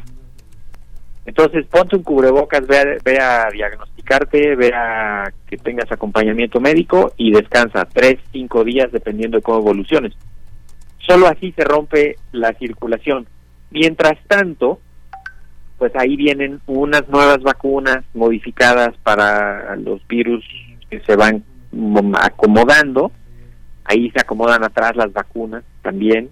Pero incluso la que está ahorita anunciando Pfizer y Moderna, pues son vacunas que están un paso atrás de las subvariantes de ahorita, que se hicieron con las subvariantes de de media, de finales del año pasado, de principios de este año, ¿no? Entonces, nunca les vamos a ganar a menos de que logremos la vacuna universal contra COVID, que sería como como los varios grupos están buscando eso, una vacuna que haga una respuesta fuerte contra una región conservada del virus y eso nos puede ayudar. Por fortuna, todas las vacunas estimulan no solo anticuerpos, también estimulan otros elementos de la respuesta inmune que son los que nos ayudan a prevenir la, enfermedad grave. Por eso no hemos vuelto a ver olas con mucha enfermedad grave y con mucha defunción, porque tenemos más de 230 millones de dosis de vacunas aplicadas en México y eso nos ha dado protección, además de toda la protección que tenemos por haber padecido ya la enfermedad ¿no? en, la, en la población. Y en Estados Unidos lo que están viendo pues es justamente producto de toda esa gente que no se quiere vacunar este y de que solo se han vacunado con un tipo de vacuna, que son las vacunas de RNA mensajero. O sea, Estados Unidos tiene un escenario diferente de nosotros. Claro, eh, doctor Mauricio, ¿y qué decir de Patria ahora que estás haciendo esta, eh, pues este recuento de las, de las vacunas? ¿Cómo vamos acá en México? Pues mira, Patria, bueno, no han hecho pública información reciente, pero Patria tiene una plataforma de producción que le permitiría adaptarse muy fácil, porque es una, una plataforma bastante, digamos, bastante fácil de acomodar a los nuevos virus. Entonces, lo que, lo que debería de pasar con Patria es que la registren con la formulación que tiene ya ahorita definida y estudiada y que después se hagan simplemente las, las modificaciones así muy pequeñitas a lo que se necesita y que se hagan modificaciones al registro y eso sería como como lo que se hace cada año con influenza. Esto no no me lo estoy inventando no es lo mismo que se hace contra influenza no entonces para ahorita no va a estar o sea para octubre definitivamente Patria no va a ser la vacuna que vamos a, poner de refuerzo, pero no estaría mal acomodar esa estrategia para que quede mucho más versátil, más dinámica su, su forma de acomodarse, ¿no? De cualquier manera, necesita todo el dinero, todo el apoyo, eh, y pues a ver ahorita que, o sea, no sé, esperemos que ya que se definan las candidaturas, entonces que ya el candidato que quede o quien quede pues ya diga no que el apoyo y entonces ahora sí empieza así como la el, apoyo porque ahorita pues eso no imagínate se retrasaron en darles el dinero a los del consorcio. Sí, es todo un tema. Parece broma pero pero es pero es, pero es muy real. Es la verdad es la verdad. Entonces ahorita a lo que hay que apostarle hace a que se vacune todo el que tenga factores de riesgo en octubre, que va a ser la, la vacunación de influenza y de COVID. Se van a poner la vacuna que haya, lo más probable es que haya Ardalá o que consigan alguna otra, tampoco ya no hay tantas en el mercado, ¿eh? ahí también hay que hay que tener eso presente, ya no ya no, por ejemplo, AstraZeneca ya no está, eh, Sputnik ya tampoco, Cancino tampoco está, eh, Sinovac tampoco, entonces ya en el mercado ya no están así como de, ah, sí, ahora tráiganse esta o esta otra, no. Entonces por eso hay que optimizar los recursos y esperemos que, que las que estén eh, se, se pongan y funcionen bien y con eso y con eso protegemos contra la enfermedad grave. Todo parece apuntar a que ahí vamos, ¿no? Y, y, y ahorita en el regreso a clases, que creo que es importantísimo hacer énfasis, de hecho, el, programa de mañana en Hipócrates justamente habla sobre precauciones generales en el regreso a clases, ¿no? De, temas de salud. Y hay que evitar contagios. Hay que, estas primeras tres semanas, hay que estar pendientes. El que tenga síntomas, que se ponga un cubrebocas. Si son síntomas fuertes, que se aísle. Y tratar de promover la ventilación, abrir ventanas, actividades en los patios, este y, y ¿no? O sea, lavado de manos, limpieza de las instalaciones y mantener eso. Eso nos va a ayudar no solo para el COVID, nos va a ayudar para todo. Sí, esta, también esta, también esta visión del, del cuidado permite que eh, la proliferación no tenga una, una evolución al interior de comunidades como las nuestras, ¿no? Eso, eh, de hecho esa es la idea, ¿no? O sea, a ver, tienes eh, síntomas, el niño la niña empezó con un catarrito, le pones un cubrebocas, que se vaya a la escuela.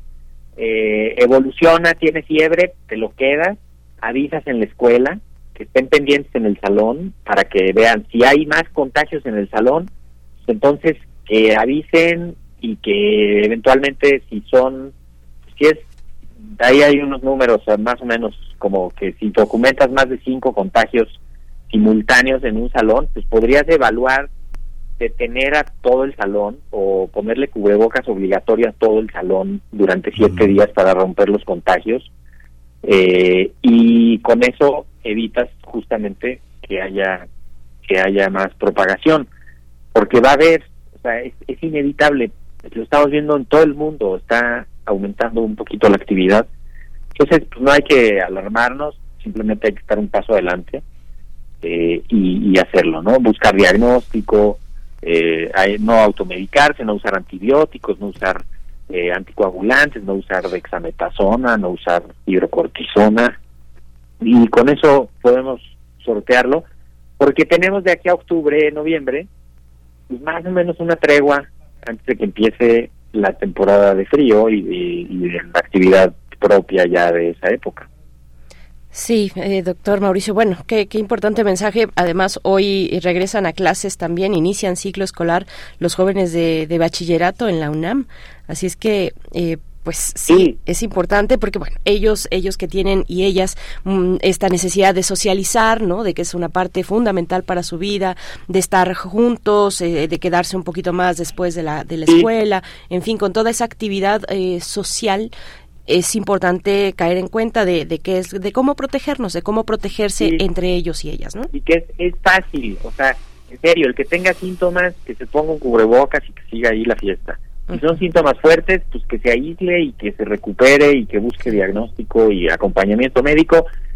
Son veintitantos millones, casi 30 millones de niños, niñas y adolescentes que regresan a clases. ¿eh? Son 200 mil escuelas en todo el país, este, casi 4 millones de docentes y personal de las escuelas. O sea, es, es un mundo en lo que se reactiva.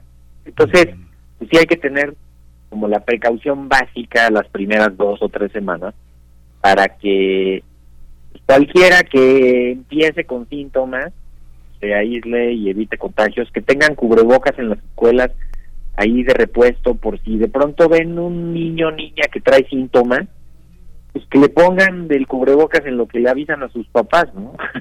Sí, sí, para, claro. para evitar esos contagios y, y proteger a los más vulnerables. Salió un estudio muy bonito la semana pasada de, de un hospital en San Francisco, que un hospital oncológico, que puso como política el uso de cubrebocas y desde que lo puso, que fue mediados del año pasado, no han tenido ningún brote ni ningún problema importante con, con infecciones respiratorias y otro tipo de infecciones así que se contagian fácil gracias al uso del cubrebocas en esos pacientes. Entonces, pues conviene entender el mensaje de que donde puede haber contagios, pues hay que cuidarnos un poquito más. Sí. Por supuesto. Pues muchísimas gracias, Mauricio Rodríguez. Este siempre es una siempre es un consuelo contar con tu ayuda, con tu consejo, porque mucha gente que eh, inicia las labores, pues escucha esta esta emisión mat- matutina y pues siempre es una posibilidad de reflexionar sobre sin miedo, sin miedo sobre lo que estamos haciendo todos los días. Muchas gracias, Mauricio. Con muchísimo gusto, Miguel Ángel Pérez, les mando un abrazo, saludos a todos, feliz regreso a clases para todos y pues que tengan buena semana. Igualmente para ti un abrazo, buena semana, doctor Mauricio Rodríguez Álvarez y hasta pronto. Gracias. 8 con 30 minutos. Ahí les estamos leyendo. Me puse nada más a curiosear un poco ahora que el doctor Mauricio Rodríguez decía, pues están, ya no están tan presentes en el mercado, tan disponibles vacunas como Astra, como Sputnik, como CanSino, como eh, Sinovac. Pues, y, y- y pensé, bueno, ¿cuáles son las vacunas más, administ- eh, más suministradas, digamos, las que eh, con mayor número de dosis se han aplicado en el mundo?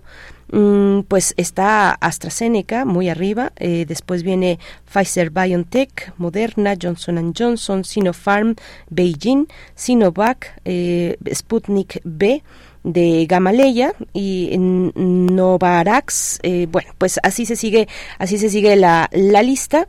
Y bueno, pues nada más para tener algunos datos por ahí, tener esta perspectiva luego de que pues ya cuando se acabó la, cuando se, se, eh, se desestimó ya el riesgo de emergencia sanitaria mm, mundial, bueno, pues ya se empieza o empezamos a estar en otras dinámicas con respecto a los mercados, a las farmacéuticas, a, a, a, a los también a los presupuestos presupuestos públicos como nos decía el doctor Mauricio Rodríguez Álvarez con el consorcio mexicano de, de vigilancia genómica bueno pues empezar a reacomodar los presupuestos para cada una de las áreas que en su momento antes fueron eh, sumamente prioritarias y que se van acomoda- acomodando ya en otros niveles de prioridad. Pero les estamos leyendo en redes sociales. Mientras tanto, vamos a ir con música. La propuesta de Bruno Bartra para esta mañana es de Nine Inch Nails. Vamos a escuchar esta canción de The Grudge.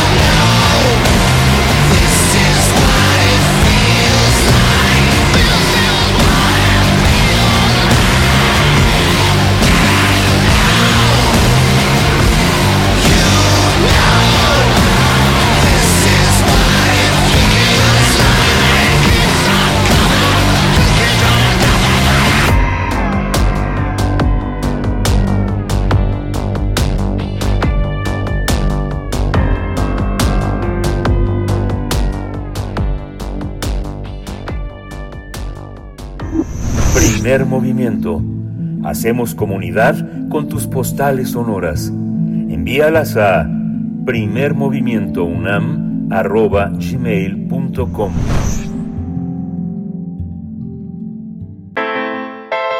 Nota Internacional el expresidente de Estados Unidos, Donald Trump, se entregó este 24 eh, de agosto para ser fichado en una cárcel de Atlanta, en Georgia, tras ser imputado de 13 delitos por haber intentado revertir el resultado de las elecciones presidenciales de 2020 en ese estado. Trump fue dejado en libertad tras una fianza de 20 mil dólares y volvió al aeropuerto para su vuelo de regreso a su residencia en Nueva Jersey. El fichaje tomó solo 20 minutos, pero produjo un momento histórico. La primera foto policial de un exmandatario estadounidense. Esta imagen, en esta imagen Trump aparece vestido con traje azul marino y corbata roja con el ceño fruncido mientras mira fijamente a la cámara. Aunque esta es la cuarta imputación penal sobre el expresidente, es la primera que lo lleva a pisar la cárcel, ya que en las eh, tres anteriores fue citado para una lectura de cargos en los juzgados. La fiscal de Fulton, Fanny Willis, eh, acusa al republicano de 13 delitos por haber liderado un complot con 18 aliados para revertir los resultados electorales en Georgia, en, Georgia, donde Trump perdió eh, por un estrecho margen contra el actual presidente del demócrata Joe Biden. El principal delito que se le imputa en el estado de Georgia es el de violar la ley de asociación delictiva, usada tradicionalmente en contra de la mafia. También se le acusa de haber conspirado para que ciertas personas se presentaran falsamente como delegados electorales para certificar la victoria de Trump en Georgia a sabiendas de que en realidad perdió. De ser declarado culpable de todos los cargos, el expresidente republicano podría ser condenado a hasta 76.5 años de cárcel. Pues vamos a analizar eh, las nuevas denuncias contra el exmandatario por intentar revertir los resultados electorales y está con nosotros el doctor Roberto Cepeda, él es investigador de tiempo completo en el CISAN, el Centro de Investigaciones sobre América del Norte de la UNAM, y es profesor de la Facultad de Ciencias Políticas y Sociales de la UNAM en, en su posgrado también. Bienvenido Roberto, muchas gracias por estar con nosotros. Muchas gracias, este Miguel Ángel Benítez, un gusto estar con ustedes. Gracias, Primer movimiento. Gracias, doctor Cepeda. Pues, ¿qué, qué, qué decir? ¿En qué, se, qué está sucediendo con este caso en lo judicial y en lo político? ¿En qué, en qué se ha convertido el momento político en la carrera de, de Donald Trump? Sí, bueno, pues esto eh, hay que recordar que eh, se dio como resultado de las elecciones presidenciales eh, a finales de 2020, noviembre de 2020, eh, donde, bueno, eh, justamente Estados Unidos es un país donde las elecciones no, bueno, no se llevan a nivel nacional, sí, sino a nivel subnacional. El estado de Georgia, que tradicionalmente pues es ha sido un estado republicano y que tuvo una una contienda muy reñida, muy pareja, yo recuerdo el primer día de, aquel eh, martes eh, de las elecciones donde iba iba arriba precisamente el Partido Republicano, al final gana eh, Joe Biden, sí. pero ahora se está demostrando que efectivamente en aquel momento el presidente Donald Trump y, una serie de, funcionarios, de asesores, casi 20 participaron para tratar de revertir eh, de manipular los resultados de las elecciones. ¿no? Entonces esto se está llevando a nivel subnacional.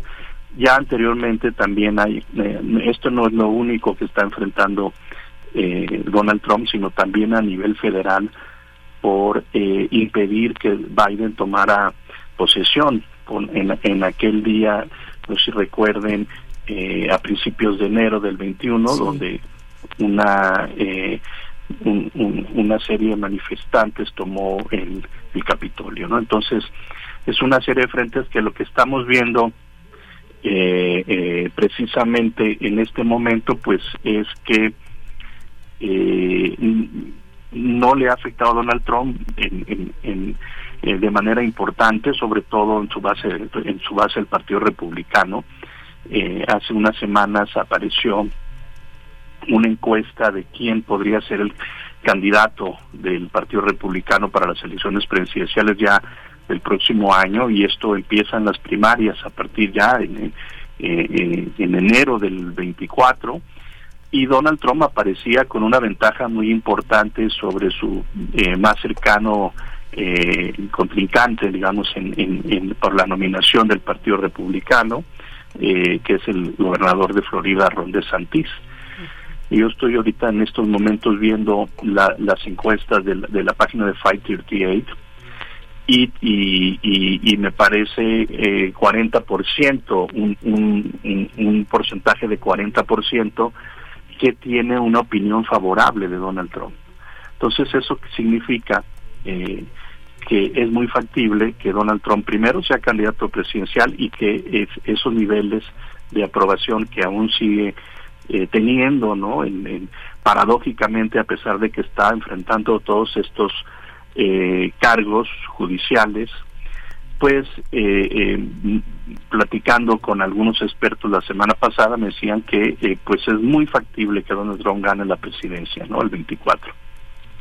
Sí, esta, esta visión también este, de, la, de la presencia de estos eh, cómplices de Trump queda, que, queda de manifiesto que, bueno, pues son personas que no pueden pagar una, una fianza tan alta de 200 mil dólares y eso también es como una, una cosa que sitúa el, el, enorme egoísmo social ¿no? de, de, de, Donald Trump, ¿no? esa ventaja de un empresario tan arrogante y narcisista como él por encima incluso de su propio país, ¿no, Roberto?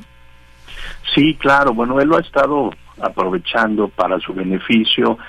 Eh, se, eh, se presentó eh, en Atlanta, en Georgia, ¿no? De, de manera que los medios de comunicación estuvieron muy pendientes. Hubo también un debate entre los precandidatos del Partido Republicano.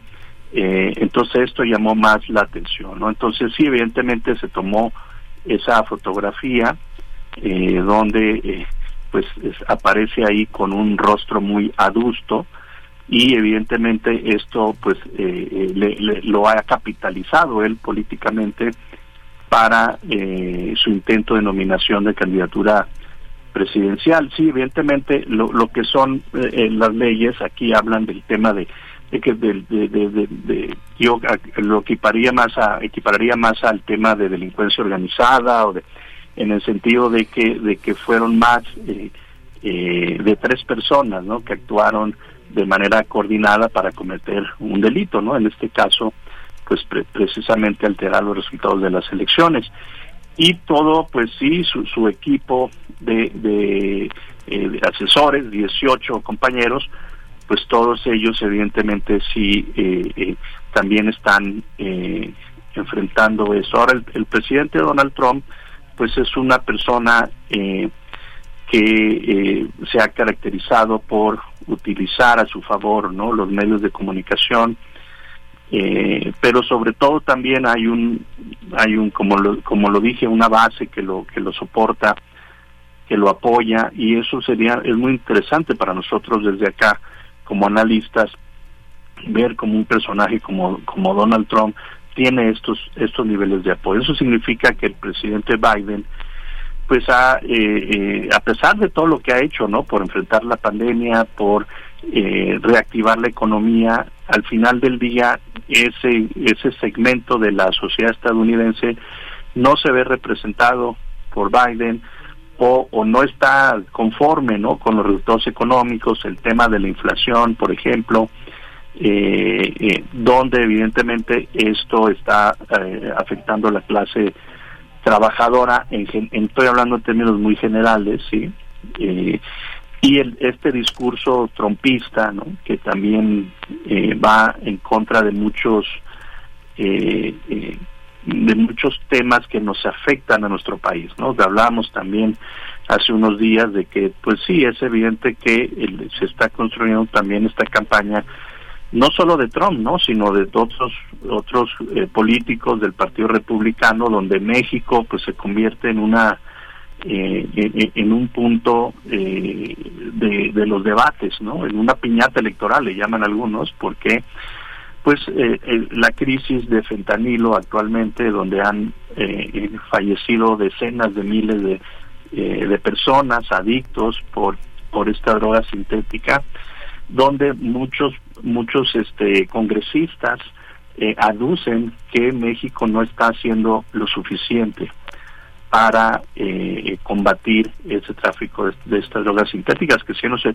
produce en México, muchos de estos precursores químicos vienen de, de países asiáticos, ¿no? Pero bueno, ahí está, se, se están manejando también algún tema de, de, de, que hay que intervenir en, en, para atacar los cárteles mexicanos, denominarlos terroristas y todo esto. Entonces, evidentemente, pues esto, eh, eh, pues no es bueno, no es bueno para México desde ningún punto de vista, porque pues es, es, es una amenaza, ¿no? De, que viene de Estados Unidos. ¿Hasta qué punto es un tema electoral que lo, lo, lo usan nada más para, para la campaña, para atacar a Biden, de que, de que también el tema migratorio que, que, no se ha resuelto. Entonces hace un, cóctel ahí de temas donde eh, evidentemente todos estos políticos los, los están utilizando ¿no? en contra de México. Sí, eh, doctor, los, doctor Roberto, Roberto Cepeda, los ánimos republicanos, de algunos republicanos, no de todos, pero sí hay voces dentro del Partido Republicano contra México, con esto que usted eh, nos, nos plantea contra los cárteles mexicanos, eh, el tratamiento de los Estados Unidos, de la justicia norteamericana contra los cárteles mexicanos. Eh, Trump lo hizo en su momento y aún así, con todo ello, pues eh, Trump tiene seguidores fuera de las fronteras de los Estados Unidos. ¿Qué, qué decir de, de lo que vemos también? También, por ejemplo, en un personaje como eh, el señor Verástegui, que al parecer tiene aspiraciones de, de participar en, en, la contienda presidencial. Bueno, eh, eso ya eh, será con, con, las características propias de un candidato com, como él, pero que ha mencionado, eh, bueno, o al menos ha estado participando, eh, ha participado en espacios que, que eh, Donald Trump y su grupo pues han apoyado, como esta conferencia conservadora que se dio el año pasado ya o antepasado, no, el, el año pasado, si no estoy equivocada, o apoyos que ha tenido que han teni que ha tenido Donald Trump, su figura eh, en otros en otros países de la región latinoamericana. Vemos por ahí a este señor Milei en Argentina. ¿Cómo cómo se ve la figura de Donald Trump con toda esta este despliegue eh, político que le ha dado la, la, lo, el proceso judicial que atraviesa? ¿Cómo se ve en, en la región latinoamericana? Sí, bueno, Donald Trump es un es un personaje eh, muy controvertido, es un, eh, yo diría que eh, ha sido subestimado, ¿no? En muchas ocasiones eh, y ahí lo tenemos, ¿no? Recuerdo cuando se era era parte de los precandidatos en 2016 y mucha gente decía que pues cómo iba primero iba a ser candidato del Partido Republicano y cómo iba a ganar las elecciones sin embargo las ganó sí. Y ahora estamos viendo pues también un, un panorama igual.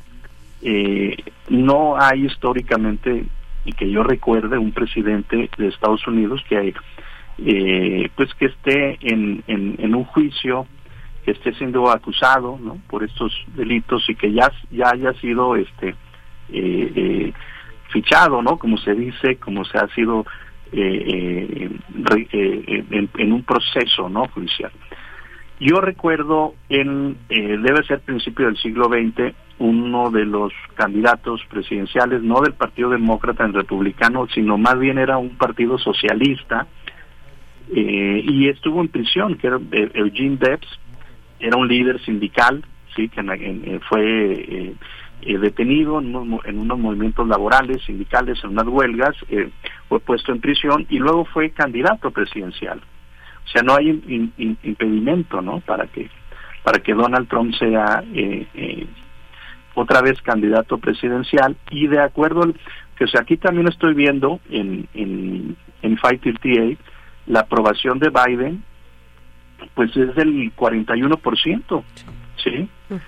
Aquí lo estoy viendo, ahorita te digo, Berenice, eh, aprueban 41.9%, ¿no? A, a, Biden y a Donald Trump lo aprueban el, el, el 40%. Entonces estamos viendo un, un, un político como Donald Trump que tiene casi el mismo nivel de aceptación del presidente de Estados Unidos, ¿no? Que tiene pues esa presencia mediática, es el personaje más importante ¿no? del, del, del tema político actualmente. Ahora, regresando a la pregunta, sí, eh, eh, efectivamente Donald Trump pues está en este, en este momento eh, atrayendo la atención por, por estos procesos y eso él lo está capitalizando. ¿Cómo esto se refleja en el, en el área de Latinoamérica?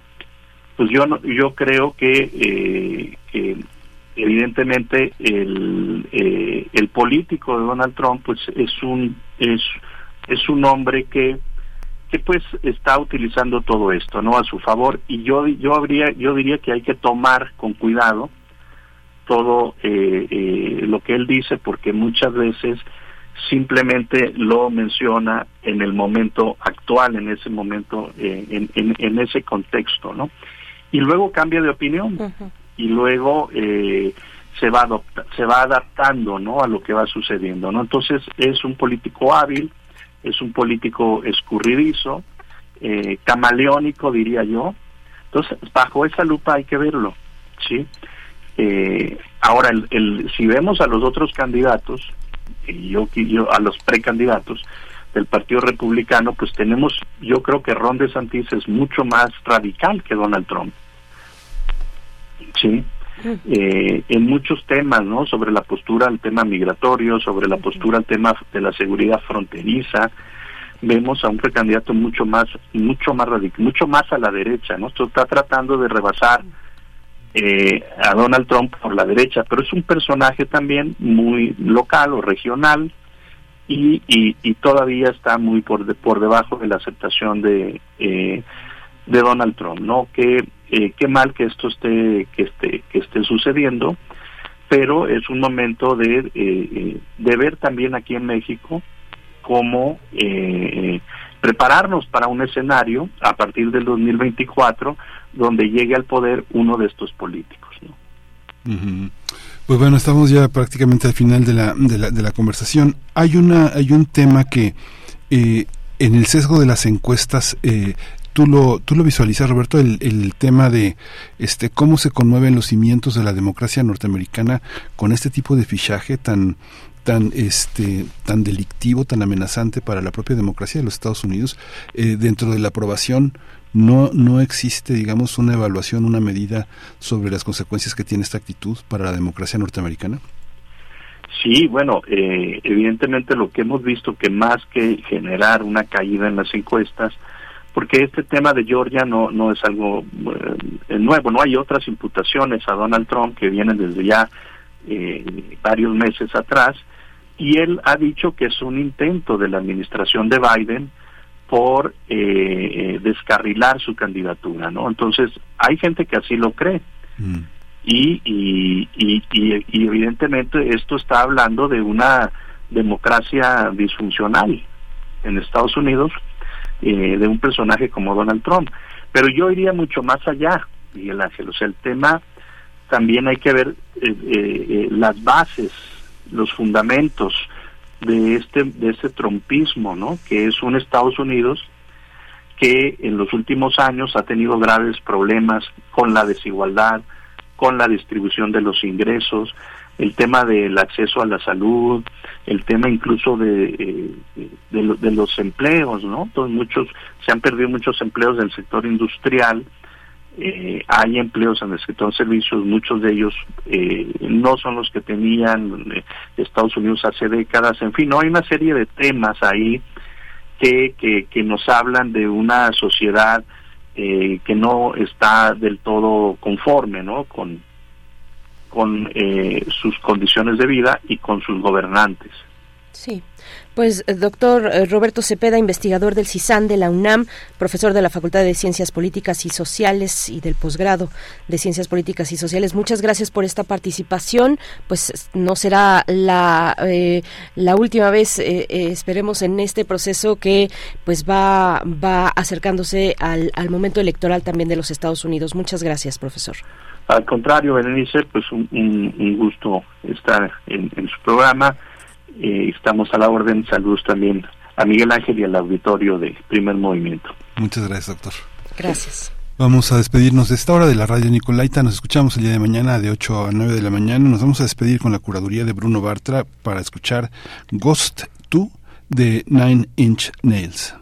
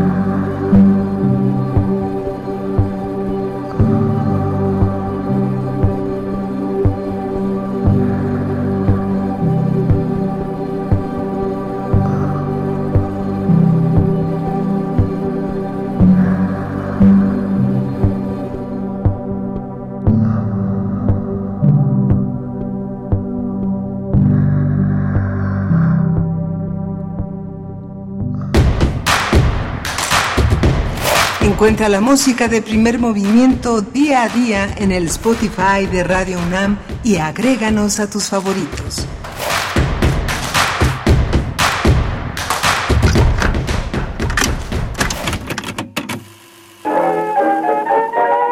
¿Tienes problemas para comunicarte con tus amigos? ¿No tienes suficientes libros en tu biblioteca? ¿Necesitas estar al día de las novedades editoriales? Tenemos la solución. Escucha las cintas especiales de Radio UNAM desde la Feria Internacional del Libro de las Universitarias y los Universitarios. Seis transmisiones especiales que dirán todo lo que necesitas saber de la oferta literaria universitaria. Del 29 de agosto al 6 de septiembre, a las 17 horas por el 96.1 de FM. Todo lo que siempre quisiste saber sobre los libros universitarios, pero no tenías a quién preguntar. Radio UNAM. Experiencia sonora.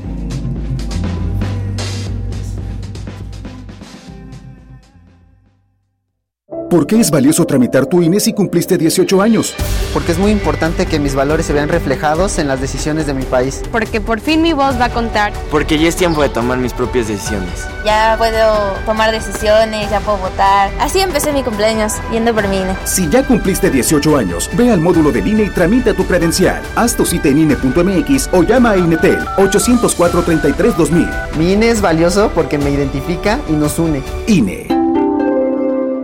Habla Andrés Manuel López Obrador. Hidalgo proclamó la abolición de la esclavitud. Morelos decía que se eduque al hijo del campesino igual que al hijo del más rico hacendado. Nosotros sostenemos, la paz es fruto de la justicia. Así estamos enfrentando el flagelo de la violencia y estamos avanzando. 17% menos de homicidios y 80% menos de secuestros. Por el bien de todos, primero los pobres.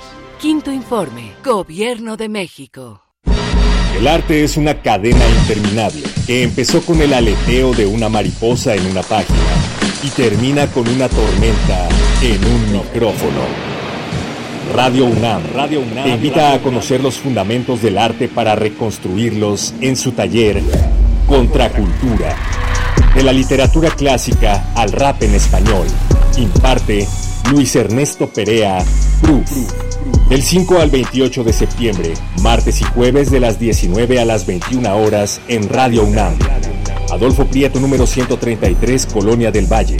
Informes e inscripciones en cursosrunam.gmail.com Aprende a compartir tus ideas con metáforas, rimas y barras.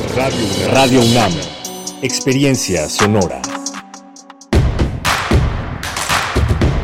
Queremos escucharte. Llámanos al 55 36 43 39 y al 55 36 89 89. Primer movimiento. Hacemos comunidad. Hola, buenos días. Ya son las 9 de la mañana con 3 minutos de este lunes 28 de agosto. Está Rodrigo Aguilar en la producción ejecutiva, está Crescencia Suárez en la control de la cabina y mi compañera Berenice Camacho al frente de la conducción. Querida Berenice, buenos días. Hola, Miguel Ángel Quemain. Bueno, pues aquí estamos llegando a esta tercera hora de transmisión, un día importante para nuestro país, el regreso a las aulas de más de 24 millones de niños, niñas, adolescentes también, secundaria, eh, docentes, padres y madres de familia, pues que hacen todo para estar a, a, a tiempo, a tiempo en este inicio del ciclo escolar. Nosotros les estamos acompañando en el 96.1 de la frecuencia modulada en vivo, también por el 860 de amplitud modulada. Estamos eh, con dificultades para eh, lanzar nuestra señal digital a través de la página de internet, así es que bueno, vamos trabajando en ello y ojalá se pueda eh, pues eh, reponer pronto esa señal y seguir haciendo comunidad con ustedes. Estamos leyendo sus comentarios en redes sociales y bueno, les comentamos, tenemos eh, para esta hora la poesía necesaria, en unos momentos más poesía necesaria para recordar al escritor, al escritor mexicano chihuahuense Ignacio Solares y no va a ser el único momento de, de, esta emisión en, en el que recordemos la eh, pues la trayectoria, la figura de Ignacio Solares, porque también estaremos comentando un libro eh, sobre, sobre él y sobre su amistad con Pepe Gordon, Miguel Ángel. Sí, vamos a tener la presencia, la presencia de eh, José Gordon, que ha escrito una a dos manos con Ignacio Solares, novelista de lo invisible, una, una crónica del proceso literario de Ignacio Solares a través de todo, de todo este enorme periplo, de toda esta ruta, de a través de la dramaturgia, el cuento, la novela, el ensayo, la labor editorial, en fin, la, la gestión cultural, un, un libro muy, muy interesante Tendremos antes de ello una conversación, también una propuesta literaria con Yael Weiss, escritora, editora, traductora. Ella es editora en la revista de la universidad y está ha publicado su más reciente libro, es una crónica, una crónica sobre el fenómeno migrante en México. Se titula Los muros de aire y otras crónicas de frontera, libro de Yael Weiss que nos va a acompañar esta mañana en la mesa del día. Sí, vamos a tener también al cierre de la edición Biosfera en Equilibrio, Ecosalud en la Filuni, eh, Clementina Equigua, eh, bióloga y doctora en ciencias por la Facultad de Ciencias de la UNAM, nos va a compartir lo que este ya nos había compartido cuando estuvo aquí en la cabina la presentación de una serie de libros dedicados a ecología y salud. Va a ser muy muy interesante escucharla y sumarse a esta fiesta del libro que es la Filuni para, para hablar de estos libros. Pues, pues estamos con ustedes. Cuéntenos, cuéntenos en redes sociales cómo, cómo transcurre este, esta mañana de lunes para ustedes pues con el, regreso a clases de pues ya se, se reactivan las todas las cuestiones propias de la educación básica en México y con ello muchos otros procesos, dinámicas de la sociedad. Eh, se complica el tránsito y bueno, hay mucha esperanza también al iniciar un nuevo ciclo escolar. Eh, enhorabuena para todas y todos quienes están involucrados en esta parte fundamental de cualquier sociedad que es la educación básica. Vamos entonces con la poesía necesaria. Es hora de Poesía Necesaria. Como les decía, hoy la poesía es para recordar al escritor chihuahuense Ignacio Solares, quien lamentablemente, y ustedes lo saben, lo hemos dicho aquí eh, en repetidas ocasiones en estos, en estos días, falleció el jueves pasado, el 24 de agosto, en la Ciudad de México. Y para ello les propongo recordar a Ignacio Solares a través de un poema del español Luis Cernuda, exiliado en México, a quien Solares dedicó un ensayo en 2005, el ensayo en el marco de la inauguración de la cátedra Luis Cernuda en la Universidad de Sevilla. Eh, con ese ensayo que pueden encontrar en la revista de la universidad, pues es que eh, hago este cruce entre Luis Cernuda e Ignacio Solares. En este ensayo Solares narra cómo fue en la tierra, en la, en la eh, bueno, en, Chihuahua, en la Sierra Tarahumara, cuando escuchó por primera vez la poesía de Cernuda, la huella de Cernuda, de Cernuda en la Sierra Tarahumara, eh, eh, lo llevó hasta allá, pues, en su vocación casi sacerdotal, había arribado así Cernuda a Chihuahua, como todavía lo hacen, por ejemplo, los jesuitas, no con pocas complicaciones por la situación de inseguridad, de violencia en el estado de Chihuahua, lamentable. Y bueno, este, este poema de Luis Cernuda se titula Donde habite el olvido, del libro Los placeres prohibidos, que propongo hoy en memoria de Ignacio Solares. Vamos con ello. donde habite el olvido en los vastos jardines sin aurora, donde yo solo era memoria de una piedra sepultada entre ortigas, sobre la cual el viento escapa a sus insomnios, donde mi nombre deje al cuerpo que designa en brazos de los siglos, donde el deseo no exista. En esa gran región donde el amor, ángel terrible, no esconda como acero en mi pecho su ala, sonriendo lleno de gracia aérea mientras crece el tormento, allí donde termine este afán que exige un dueño e imagen suya, sometiendo a otra vida su vida sin más horizonte que otros ojos frente a frente, donde penas y dichas no sean más que nombres, cielo y tierra nativos en torno de un recuerdo, donde al fin quede libre sin saberlo yo mismo, disuelto en niebla, ausencia, ausencia leve como carne de niño, allá, allá lejos, donde habite el olvido.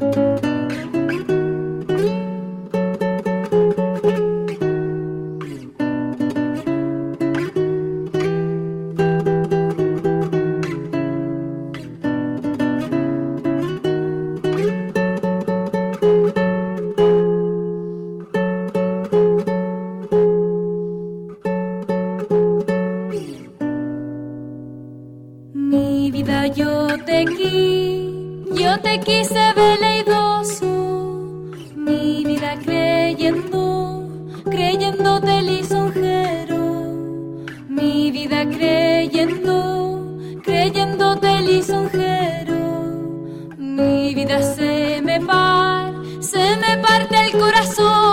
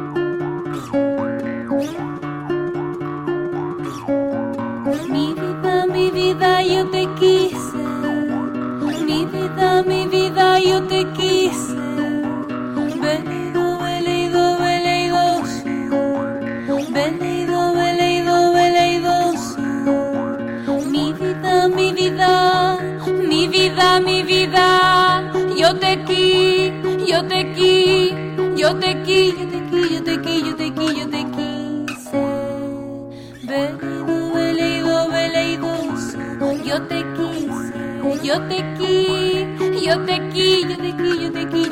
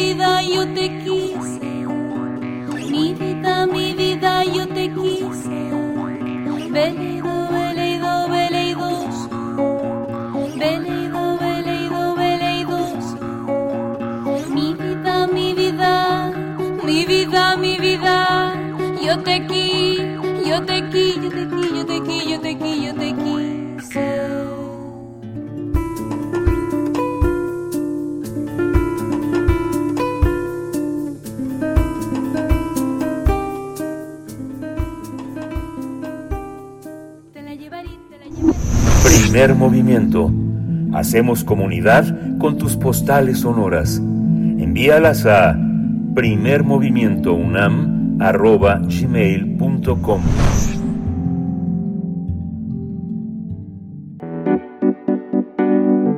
La mesa del día con el fin de conocer de primera mano las historias de mujeres, niños y hombres originarios de Centroamérica y otras partes del mundo que se dirigen a Estados Unidos y recorren nuestro país de sur a norte, la escritora Yael Baiz realizó antes y durante la pandemia de COVID-19 estancias en las principales ciudades fronterizas de México como Ciudad Hidalgo, Ciudad Juárez, Tenosique, Tijuana y Reynosa. Estas historias se encuentran plasmadas en el libro Los muros de aire y otras crónicas de frontera, editado por Debate. Se trata de un libro que refleja las dificultades de las personas migrantes en su viaje por México rumbo al llamado sueño americano. El libro ofrece al público lector un retrato de los problemas y los azares de la migración a través de un mosaico de voces que representa una diversidad de experiencias, motivaciones y sueños. Y vamos a tener una charla sobre esta publicación. Nos acompaña su autora, Yael Weiss, escritora, editora y traductora. Es editora de la revista de la Universidad de México y amiga también de Radio UNAM. Querida Yael Weiss, bienvenida a Primer Movimiento. ¿Cómo estás esta mañana? Hola Berenice, hola Miguel Ángel, pues amiguísima, ya lo saben, como siempre los sigo, los aprecio, me encanta su trabajo y estoy feliz de estar aquí con ustedes. Muchas gracias, Yael, eres correspondida. Hay una hay una parte en la crónica que tiene que ver una con la crónica de la migración que siguen eh, antropólogos, sociólogos, científicos sociales que tienen indicadores, metodologías que están observando eh, con el ojo del con el ojo del radar este cuadriculado y hay otra que es la, la, fenomenológico. El libro está inicia con esa con ese reconocimiento, qué es lo que estás viendo y es lo que estás traduciendo. Cuéntanos cómo cómo qué significa esa mirada. Pues mira, la mirada del libro es la mirada del escritor. Yo soy una persona que me he especializado, bueno, he trabajado, he tratado de mejorar mis herramientas de escritora. Entonces yo lo que tengo es eh, las herramientas del lenguaje, las herramientas también de la ficción. La ficción lo que, lo que aporta es una manera de acomodar las historias, una manera de resaltar los rasgos de, los, de las personas y personajes. Eh, traigo el ojo, la sensibilidad, la atención, eh, también una especie de radar e interés por el drama humano, el drama no siempre es algo trágico, también hay drama cómico, hay todo lo que son las intrigas, todo lo que es un, la interacción entre humanos, todo lo que saca a flote, digamos, eh, los sentimientos, los la, la ética, eh, las acciones eh, de los humanos. Y todo eso es lo que pongo al servicio de lo que está sucediendo en las fronteras.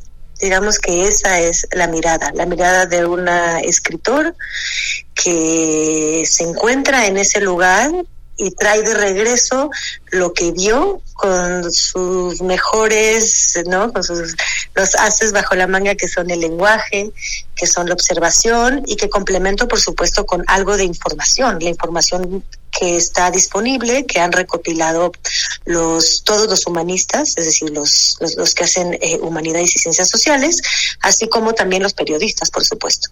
Sí, Yael, eh, háblanos, háblanos de tu punto de partida en esta cuestión, en el fenómeno como observadora y escritora del fenómeno migrante con este material. Eh, en el libro inicias con una nota, una nota de, eh, una nota tuya, eh, donde nos comentas el momento en el que parte esta esta inquietud de tu mirada, que es en noviembre de 2018, que hay que recordar fue un pues un, un momento dentro del fenómeno migrante pues pocas o nunca nunca antes visto, pocas veces o nunca nunca visto en la frontera norte del país, bueno, en todo el recorrido de las personas centroamericanas que van buscando eh, un lugar en los Estados Unidos, era aquello pues eh, una una diáspora, era un, un momento de ver, de observar ríos de personas eh, decenas de miles de personas migrantes que se organizaban en sus países de origen para poder atravesar juntos con esa fuerza de la unidad, poder atravesar los países centroamericanos, nuestro país, México, y llegar a los Estados Unidos. ¿Qué pasó ahí contigo? en qué, en qué, en qué lugar te encontrabas y en qué lugar se encontraba también tu mirada. Eh, perfecto, muchas gracias Berenice por la pregunta. Eh, fíjate que todo esto empieza como pues como los muchas veces los grandes amores o los grandes proyectos de manera totalmente circunstancial por una gran coincidencia. Yo me encontraba en Tijuana hice un viaje al norte del país por cuestiones familiares, justo en el momento en que eh, la caravana se encontraba en Tijuana, o sea, estaba llegando a Tijuana, estaba instalada en un campamento, en un campo de béisbol, ahí se había puesto el campamento, y de hecho seguía llegando la caravana. Es decir, esta caravana que se extendió por todo México, bueno, tardaba varios días en, en, en, cada etapa en volverse a, juntar, ¿no? Todos los, integrantes de esta caravana, sobre todo que iba recogiendo era como un imán de migrantes que habían empezado el recorrido por su propia cuenta. Entonces atraía a, todos los migrantes a su especie de flujo en crecimiento, ¿no? Su corriente. Yo me encontraba en Tijuana y eh, decidí ir a visitar a, a, las personas que se encontraban en este campamento porque yo me interesaba en el movimiento migratorio desde mucho tiempo antes, pero solo a través de lecturas, solo a través de las personas de mi, pues de mi círculo que estudiaban este, este fenómeno, que me contaban de estas personas y decidí en cierto modo ir a ver por mis propios ojos qué estaba sucediendo ahí.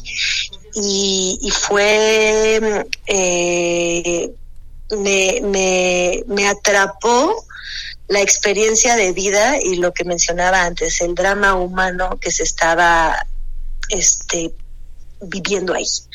Eh, decidí quedarme más días en, en, torno, digamos, en la cercanía de, de, del campamento de migrantes para tratar de comprender este fenómeno que me dejaba completamente digamos, conmocionada, impresionada, intrigada, eh, y tratar de comprender no solo el fenómeno, sino también a las personas que, que, conformaban este, este movimiento, tratar de compenetrarme con, con todo lo que estaba sucediendo en torno a esto, que es que es este es uno de los grandes fenómenos de nuestro tiempo bueno, lo ha sido de todos los tiempos. En realidad creo que a veces es difícil tratar de, o, contraproducente tratar de, decir que esto es algo completamente novedoso, que esto es alguna especie de crisis. La palabra crisis nos remite a algo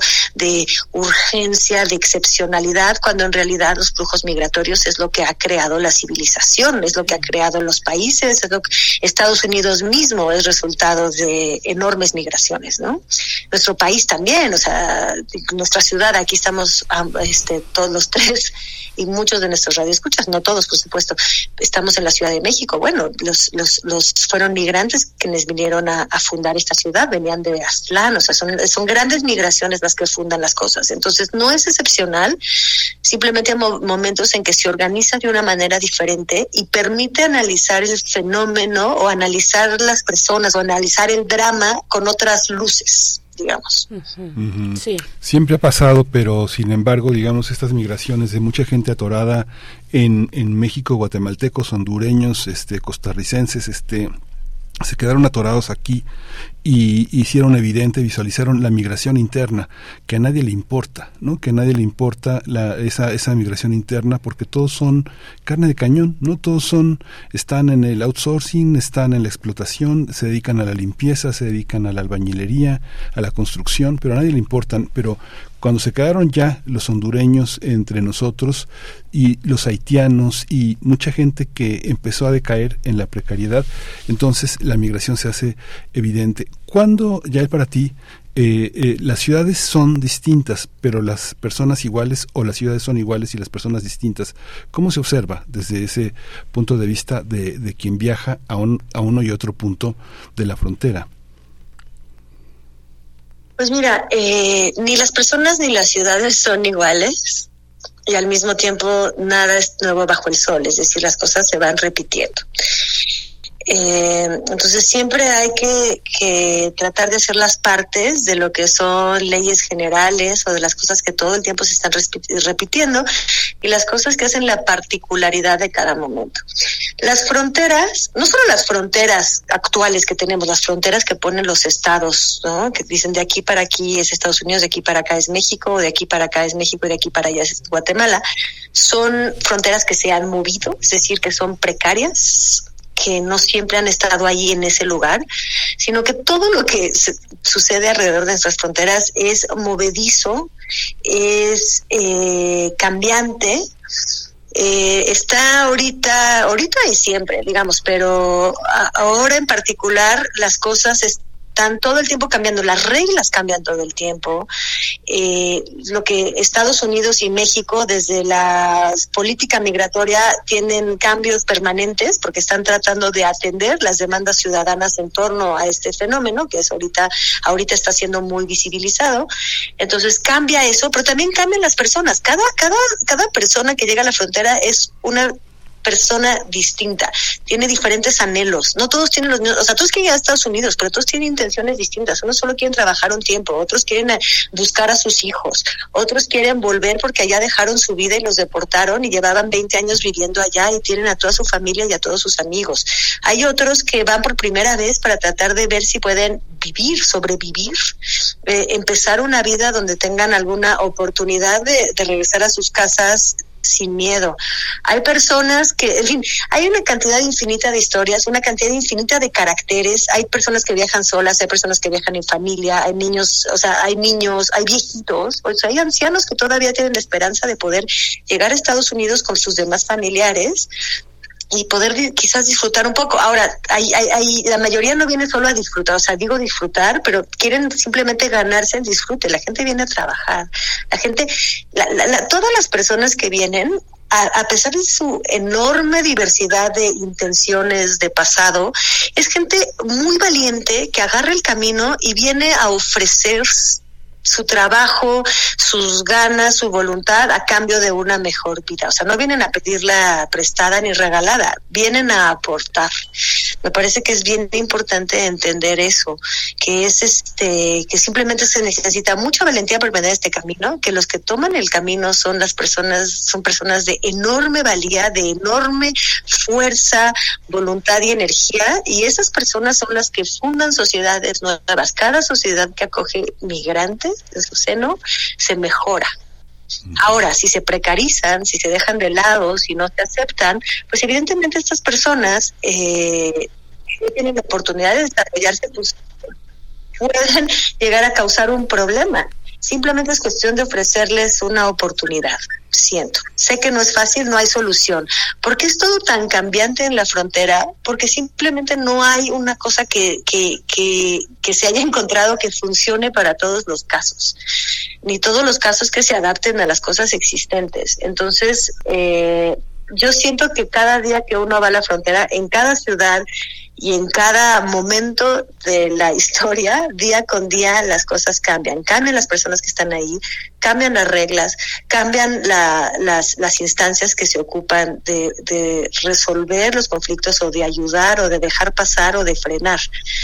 Eh, es un mundo muy difícil de congelar y decir esto es así y es todo el tiempo así digamos. Entonces, cuando uno escribe sobre esto, eh, puede retratar el momento que le tocó y tratar de insinuar o indicar, digamos, abrir el horizonte a esto es ahorita y puede cambiar al 100% mañana.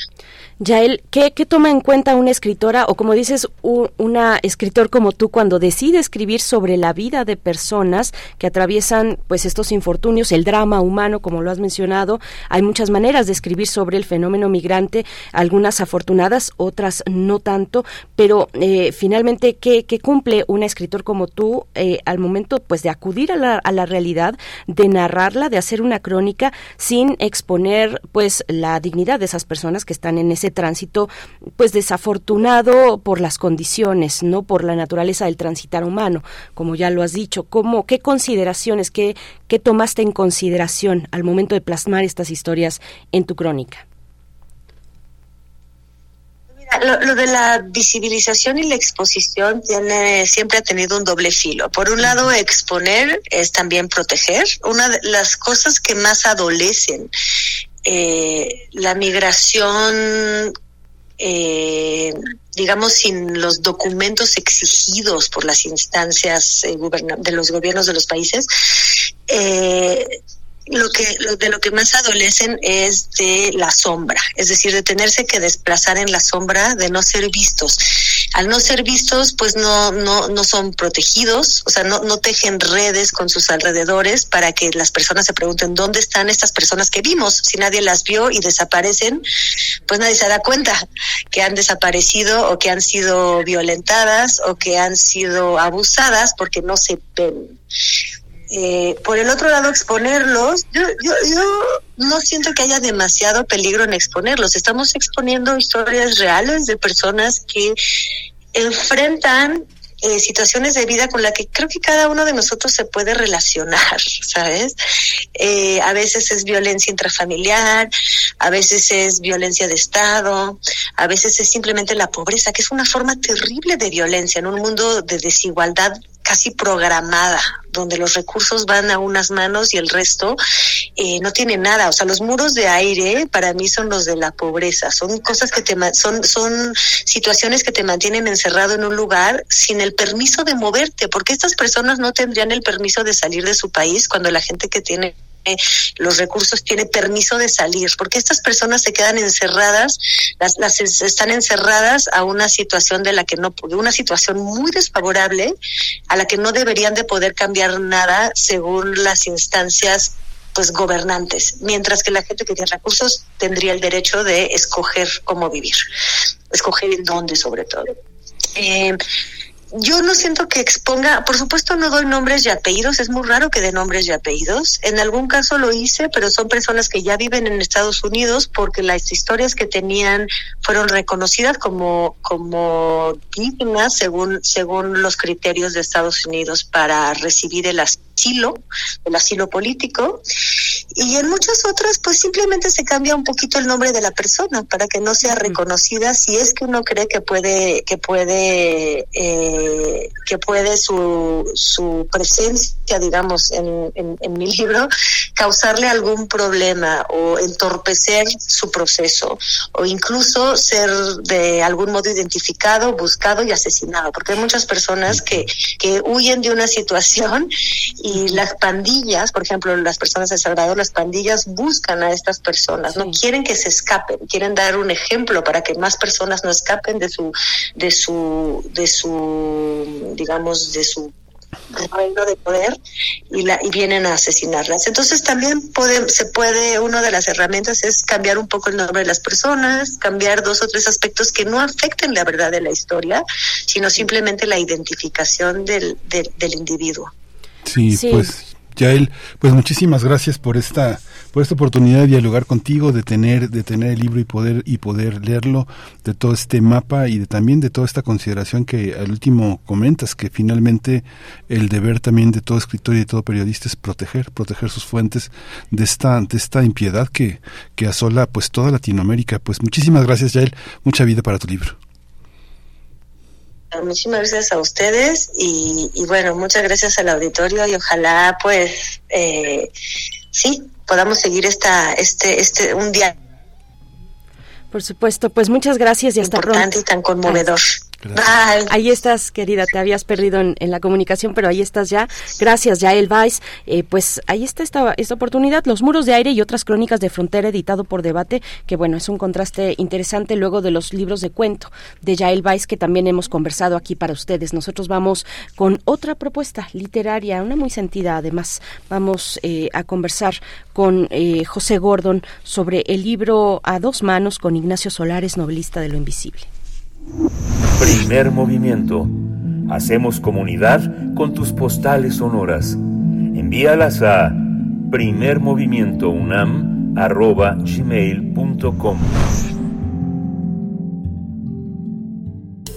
Toma nota y conoce nuestra recomendación literaria.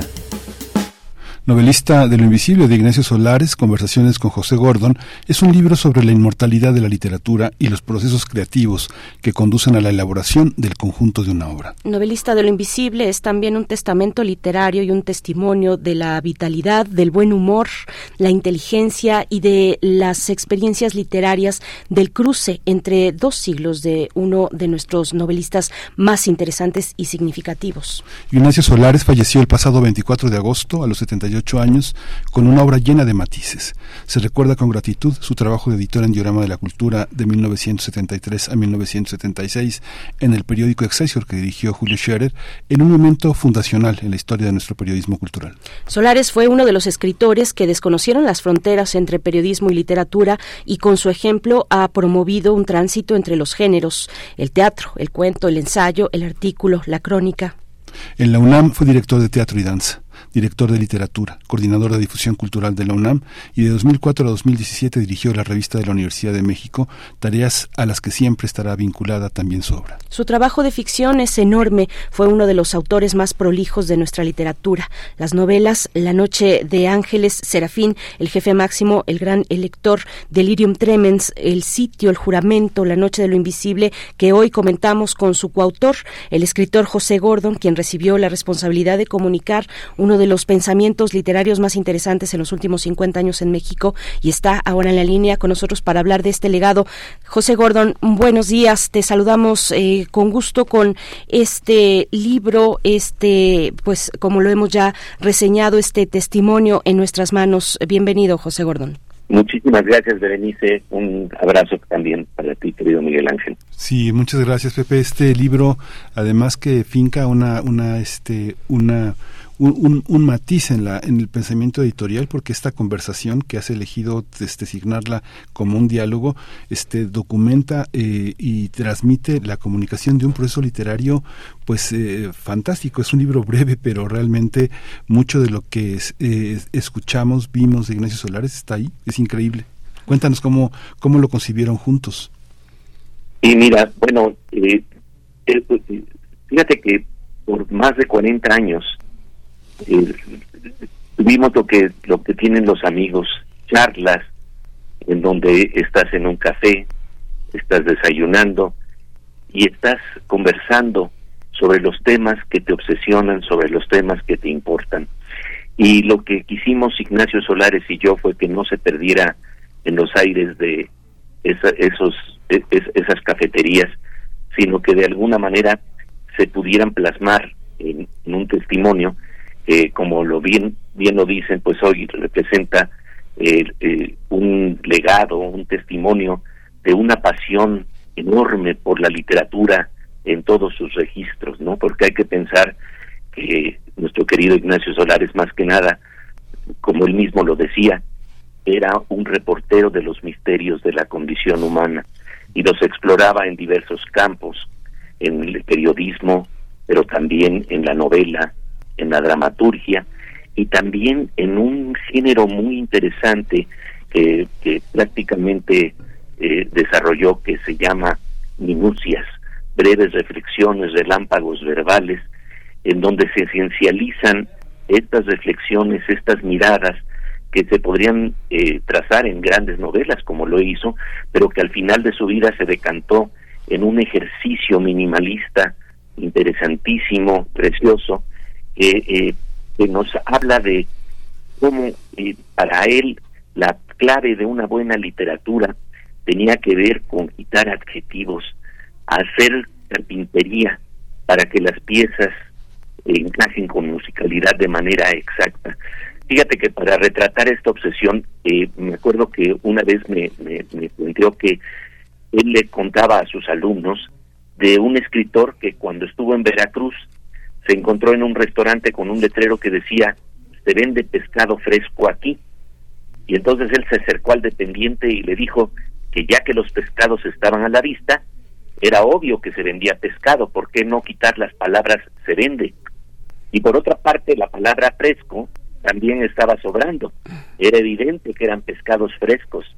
Y la palabra aquí sino en dónde y el letrero terminó diciendo simplemente Claro, no se requería nada más. Ese es el trabajo de esencialización fino que podemos ver en toda la obra de Ignacio Solares, que sobre todo trató de atrapar lo invisible, atrapar lo que está detrás de las palabras, lo que está detrás de las miradas, lo que está detrás de nuestros sueños y pesadillas, y curiosamente atisbó en ese viaje el misterio de la condición humana con una especie de lentes bifocales que no podían dejar de ver el infierno, pero tampoco podían dejar de ver el cielo, la búsqueda de lo sagrado, la búsqueda de los registros de la intimidad, el novelista de lo invisible el novelista de lo invisible, eh, Pepe Gordon. ¿Cómo llegas tú a ese encuentro con Ignacio Solares para compartir pues esa potencia de lo invisible que se puede encontrar y en el libro, bueno, está plagado de momentos que dan cuenta de esa búsqueda y de ese encuentro y de ese encontrarse con lo invisible, por ejemplo, a través de la meditación. Pero ¿cómo, cómo llegas tú a, ese momento con, con Solares desde un, hace más de 40 años? hace más de 40 años. Bueno, fíjate que hay algo muy interesante eh, que, tiene que ver con lo que se llama el efecto mariposa, ¿no? Que eh, nadie sabe cómo repercute un pensamiento, una idea o una acción, ¿no? Y recuerdo que mi maestro Paco Prieto me dijo al conocer mi tesis universitaria que yo debía de conocer a Ignacio Solares. Y entonces, eh, pues así ocurre con el efecto mariposa, eh, que se expresa poéticamente con la idea de que nadie puede cortar una flor sin perturbar una estrella. Y ese pensamiento, esa idea de, de, encontrarnos con Ignacio Solares, llevó a una amistad muy fructífera.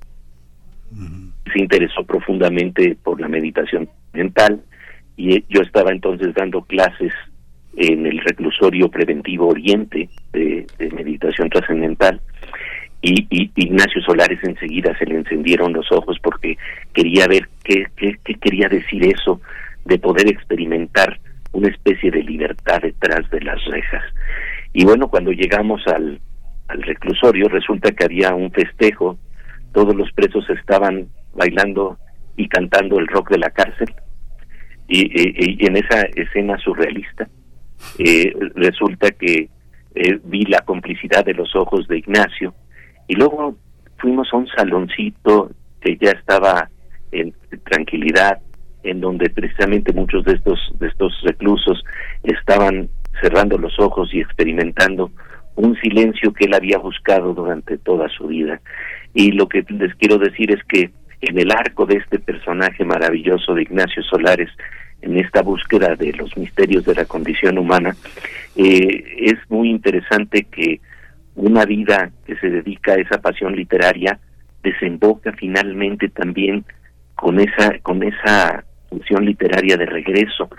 Fíjense que algo muy interesante es que ahora que, fallece Ignacio Solares, hay un momento muy muy hermoso que tiene que ver con, con su eh, entrañable eh, esposa Mirna Ortega, su compañera, y con su familia, ya que en el hospital, en el, en el hospital eh, en los últimos días, resulta que una de sus propias obras literarias y le regresaba a Ignacio Solares, lo arropaba con eh, la exploración del tránsito entre la vida y la muerte. Hay una novela eh, que yo considero una de las mejores novelas de Ignacio Solares que se llama No hay tal lugar, en donde justamente lo que ocurre es que hay una, eh, en la Sierra Tarahumara, hay una eh, mujer está ayudando a,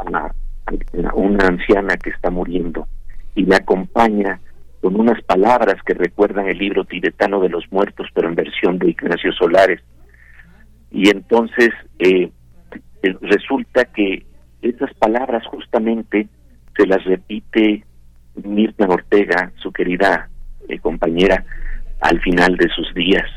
Y si me permiten, las voy a leer porque son verdaderamente conmovedoras.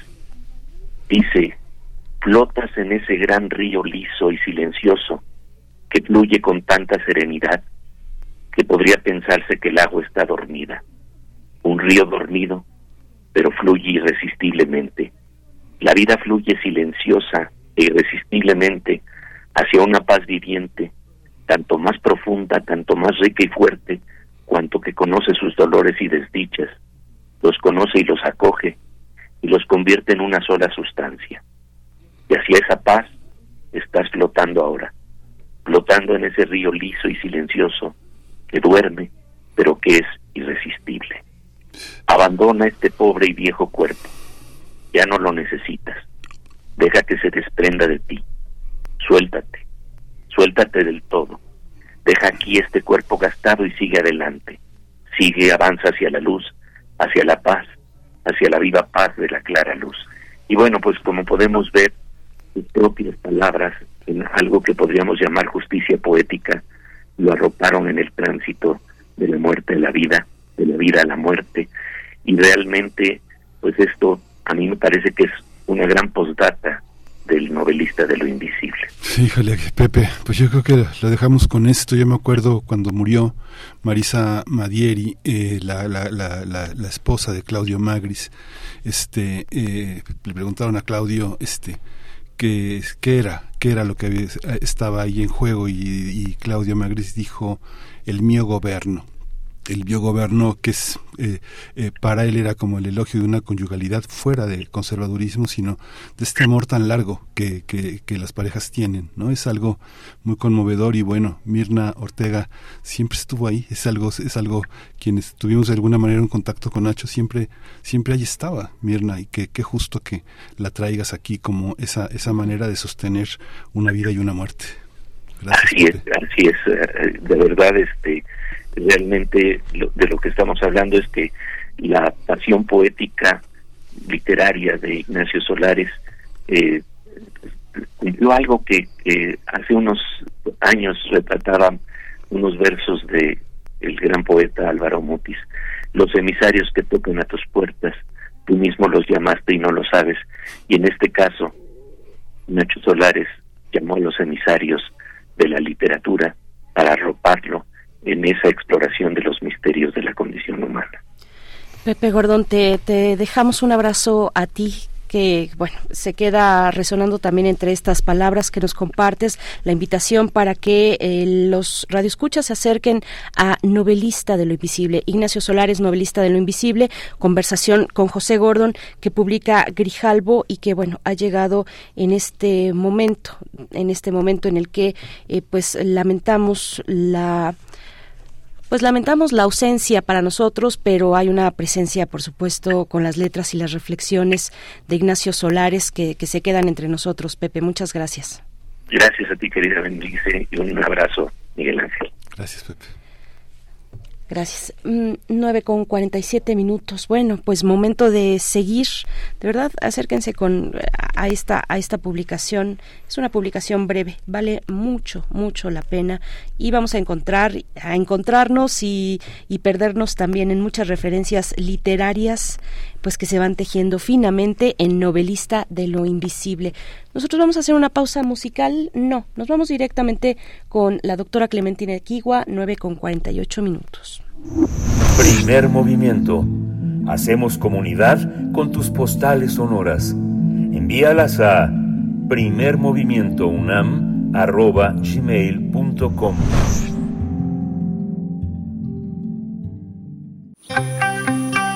Biosfera en equilibrio. Pues el día de mañana arranca ya Filuni, la Feria Internacional del Libro de las Universitarias y los Universitarios en la UNAM, su edición 2023 y entre los materiales que se estarán presentando en Filuni esta semana viene Ecosalud. Para hablar al respecto está con nosotros la doctora Clementina Equigua, bióloga, doctora en ciencias, divulgadora científica desde el Instituto de Ecología de la UNAM y también desde Radio UNAM. ¿Cómo estás, querida Clementina? Buenos días, bienvenida como siempre. Muchísimas gracias. Pues sí, como, como bien dice, se inaugura esta FIL Uni eh, mañana.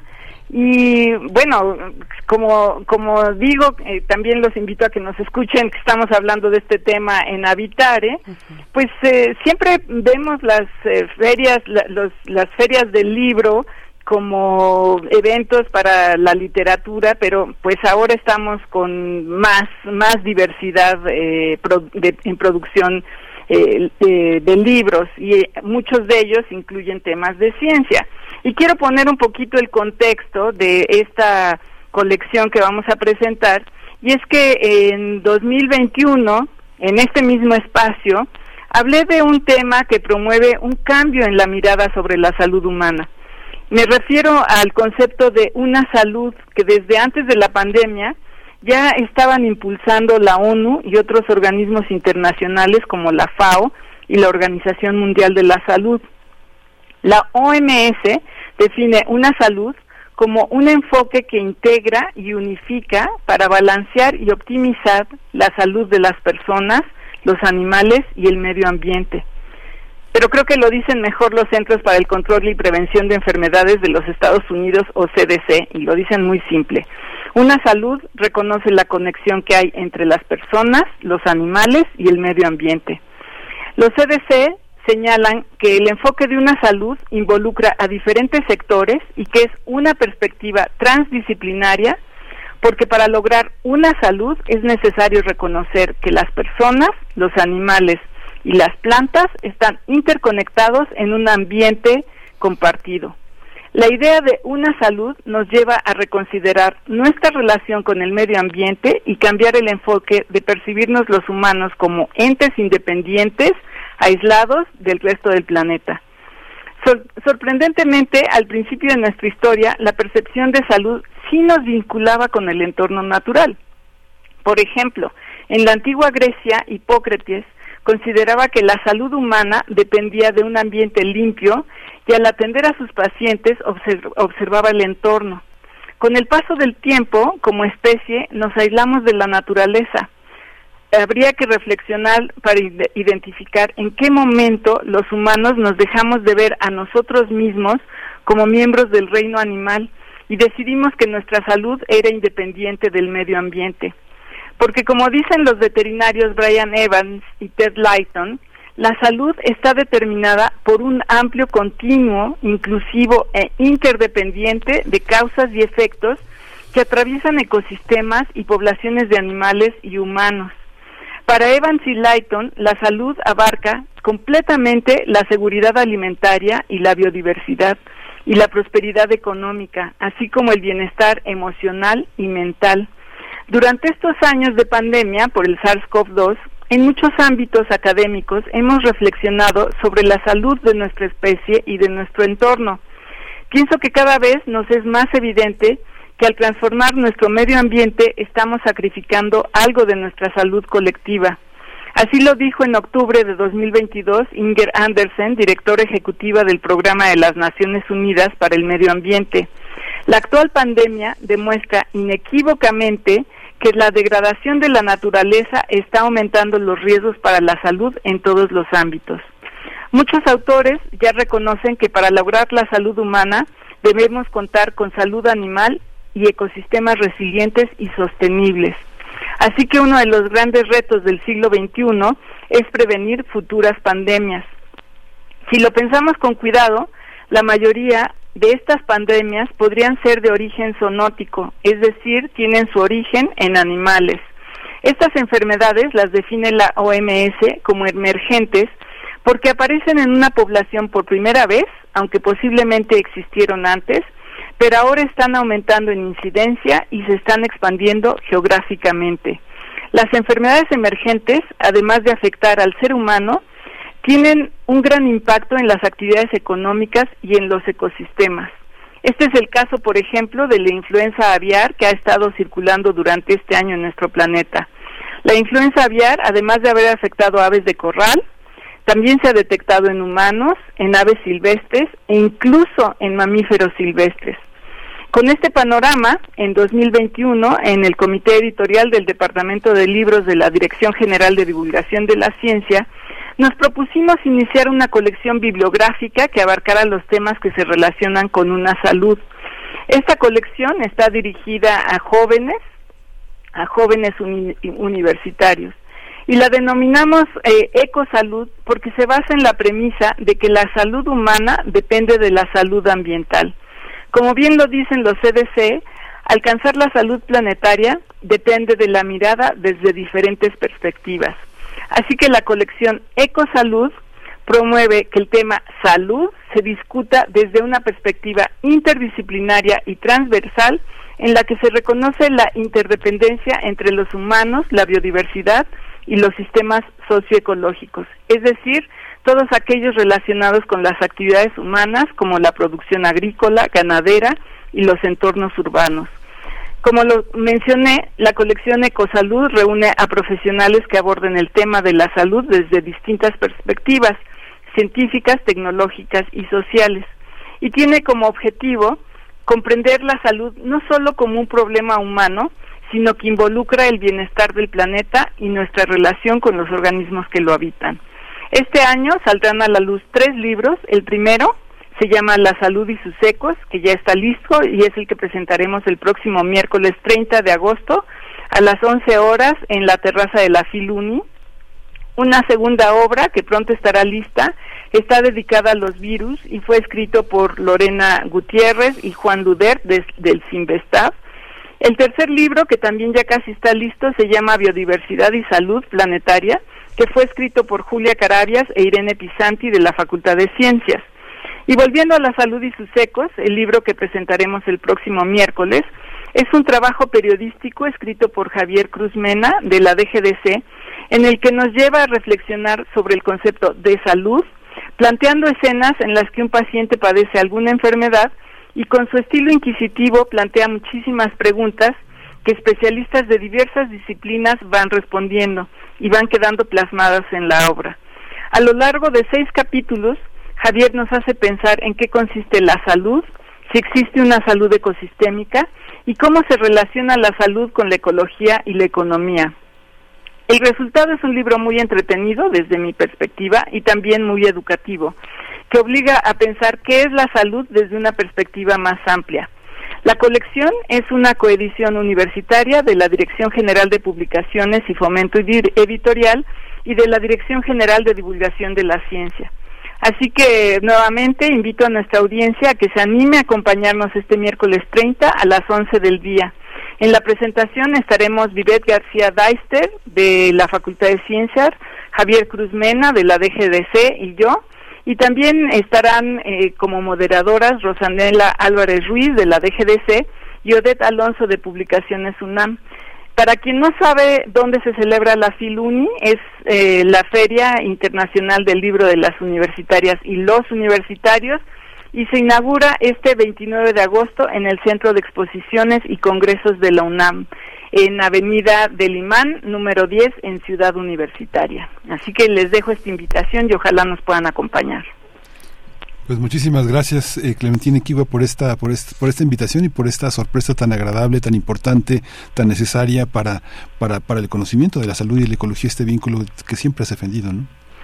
Sí, y, y, pues lo que hemos pensado es que obviamente tenemos algo de, bueno, yo personalmente algo de sexo, de sexto, de sesgo hacia la biología, pero el tema estará visto, como digo, desde muchas perspectivas. Por ahí ya tendremos a economistas, a filósofos que nos estén hablando sobre sobre este tema. Y eh, bueno, estas primeras obras, la verdad, están muy bonitas. La edición es muy bonita, muy muy cuidada por Rosanela Álvarez. Y, y eh, pues yo creo que los jóvenes la encontrarán muy atractiva. Esperamos que no no sea solo eh, una lectura para jóvenes que estén en, biología, sino para jóvenes de cualquier carrera. Eso mismo pensaba, querida Clementina, que pues no se limita a jóvenes alumnos, alumnas de ciencias médicas o de ciencias orientadas al medio ambiente, sino de cualquier, cualquier disciplina, cualquier otra ciencia, eh, sociólogos, politólogos, eh, vaya, cualquier persona puede, y cualquier joven, sobre todo jóvenes estudiantes, pues acercarse y ojalá que también los docentes puedan eh, invitar a sus alumnos, a sus alumnas a que se acerquen el próximo miércoles 30 de agosto, 11 horas en la terraza de Filuni, que bueno, ya Filuni inicia el día de mañana 29 y el 30 será la presentación de Ecosalud, este primer libro de la colección eh, bibliográfica entre libros UNAM y divulgación de la ciencia de la UNAM. Muchas gracias, querida Clementina. No, al contrario, muchísimas gracias a ustedes y pues acompáñenos, estará, estoy segura que, que les parecerá muy interesante. Seguro Seguramente. Y también en Habitare, ahí estaremos escuchando. Hasta pronto, doctora Clementina Kiwa. Nosotros nos despedimos, 9 con 59 minutos, con algo, no, de música, no. nos vamos directo, dice el productor Rodrigo Aguilar, y ya, esa es la última palabra. Nos vamos, Nos vamos, esto fue el primer movimiento. El mundo desde la universidad. Radio UNAM presentó Primer Movimiento. El mundo desde la universidad con Berenice Camacho y Miguel Ángel Gemain en la conducción, Rodrigo Aguilar y Violeta Berber, producción, Antonio Quijano y Patricia Zavala, noticias, Miriam Trejo, coordinación de invitados, Tamara Quirós, redes sociales, Arturo González, operación técnica, locución, Tessa Uribe y Juan Staca. Quédate en sintonía con Radio UNAM. Experiencia sonora.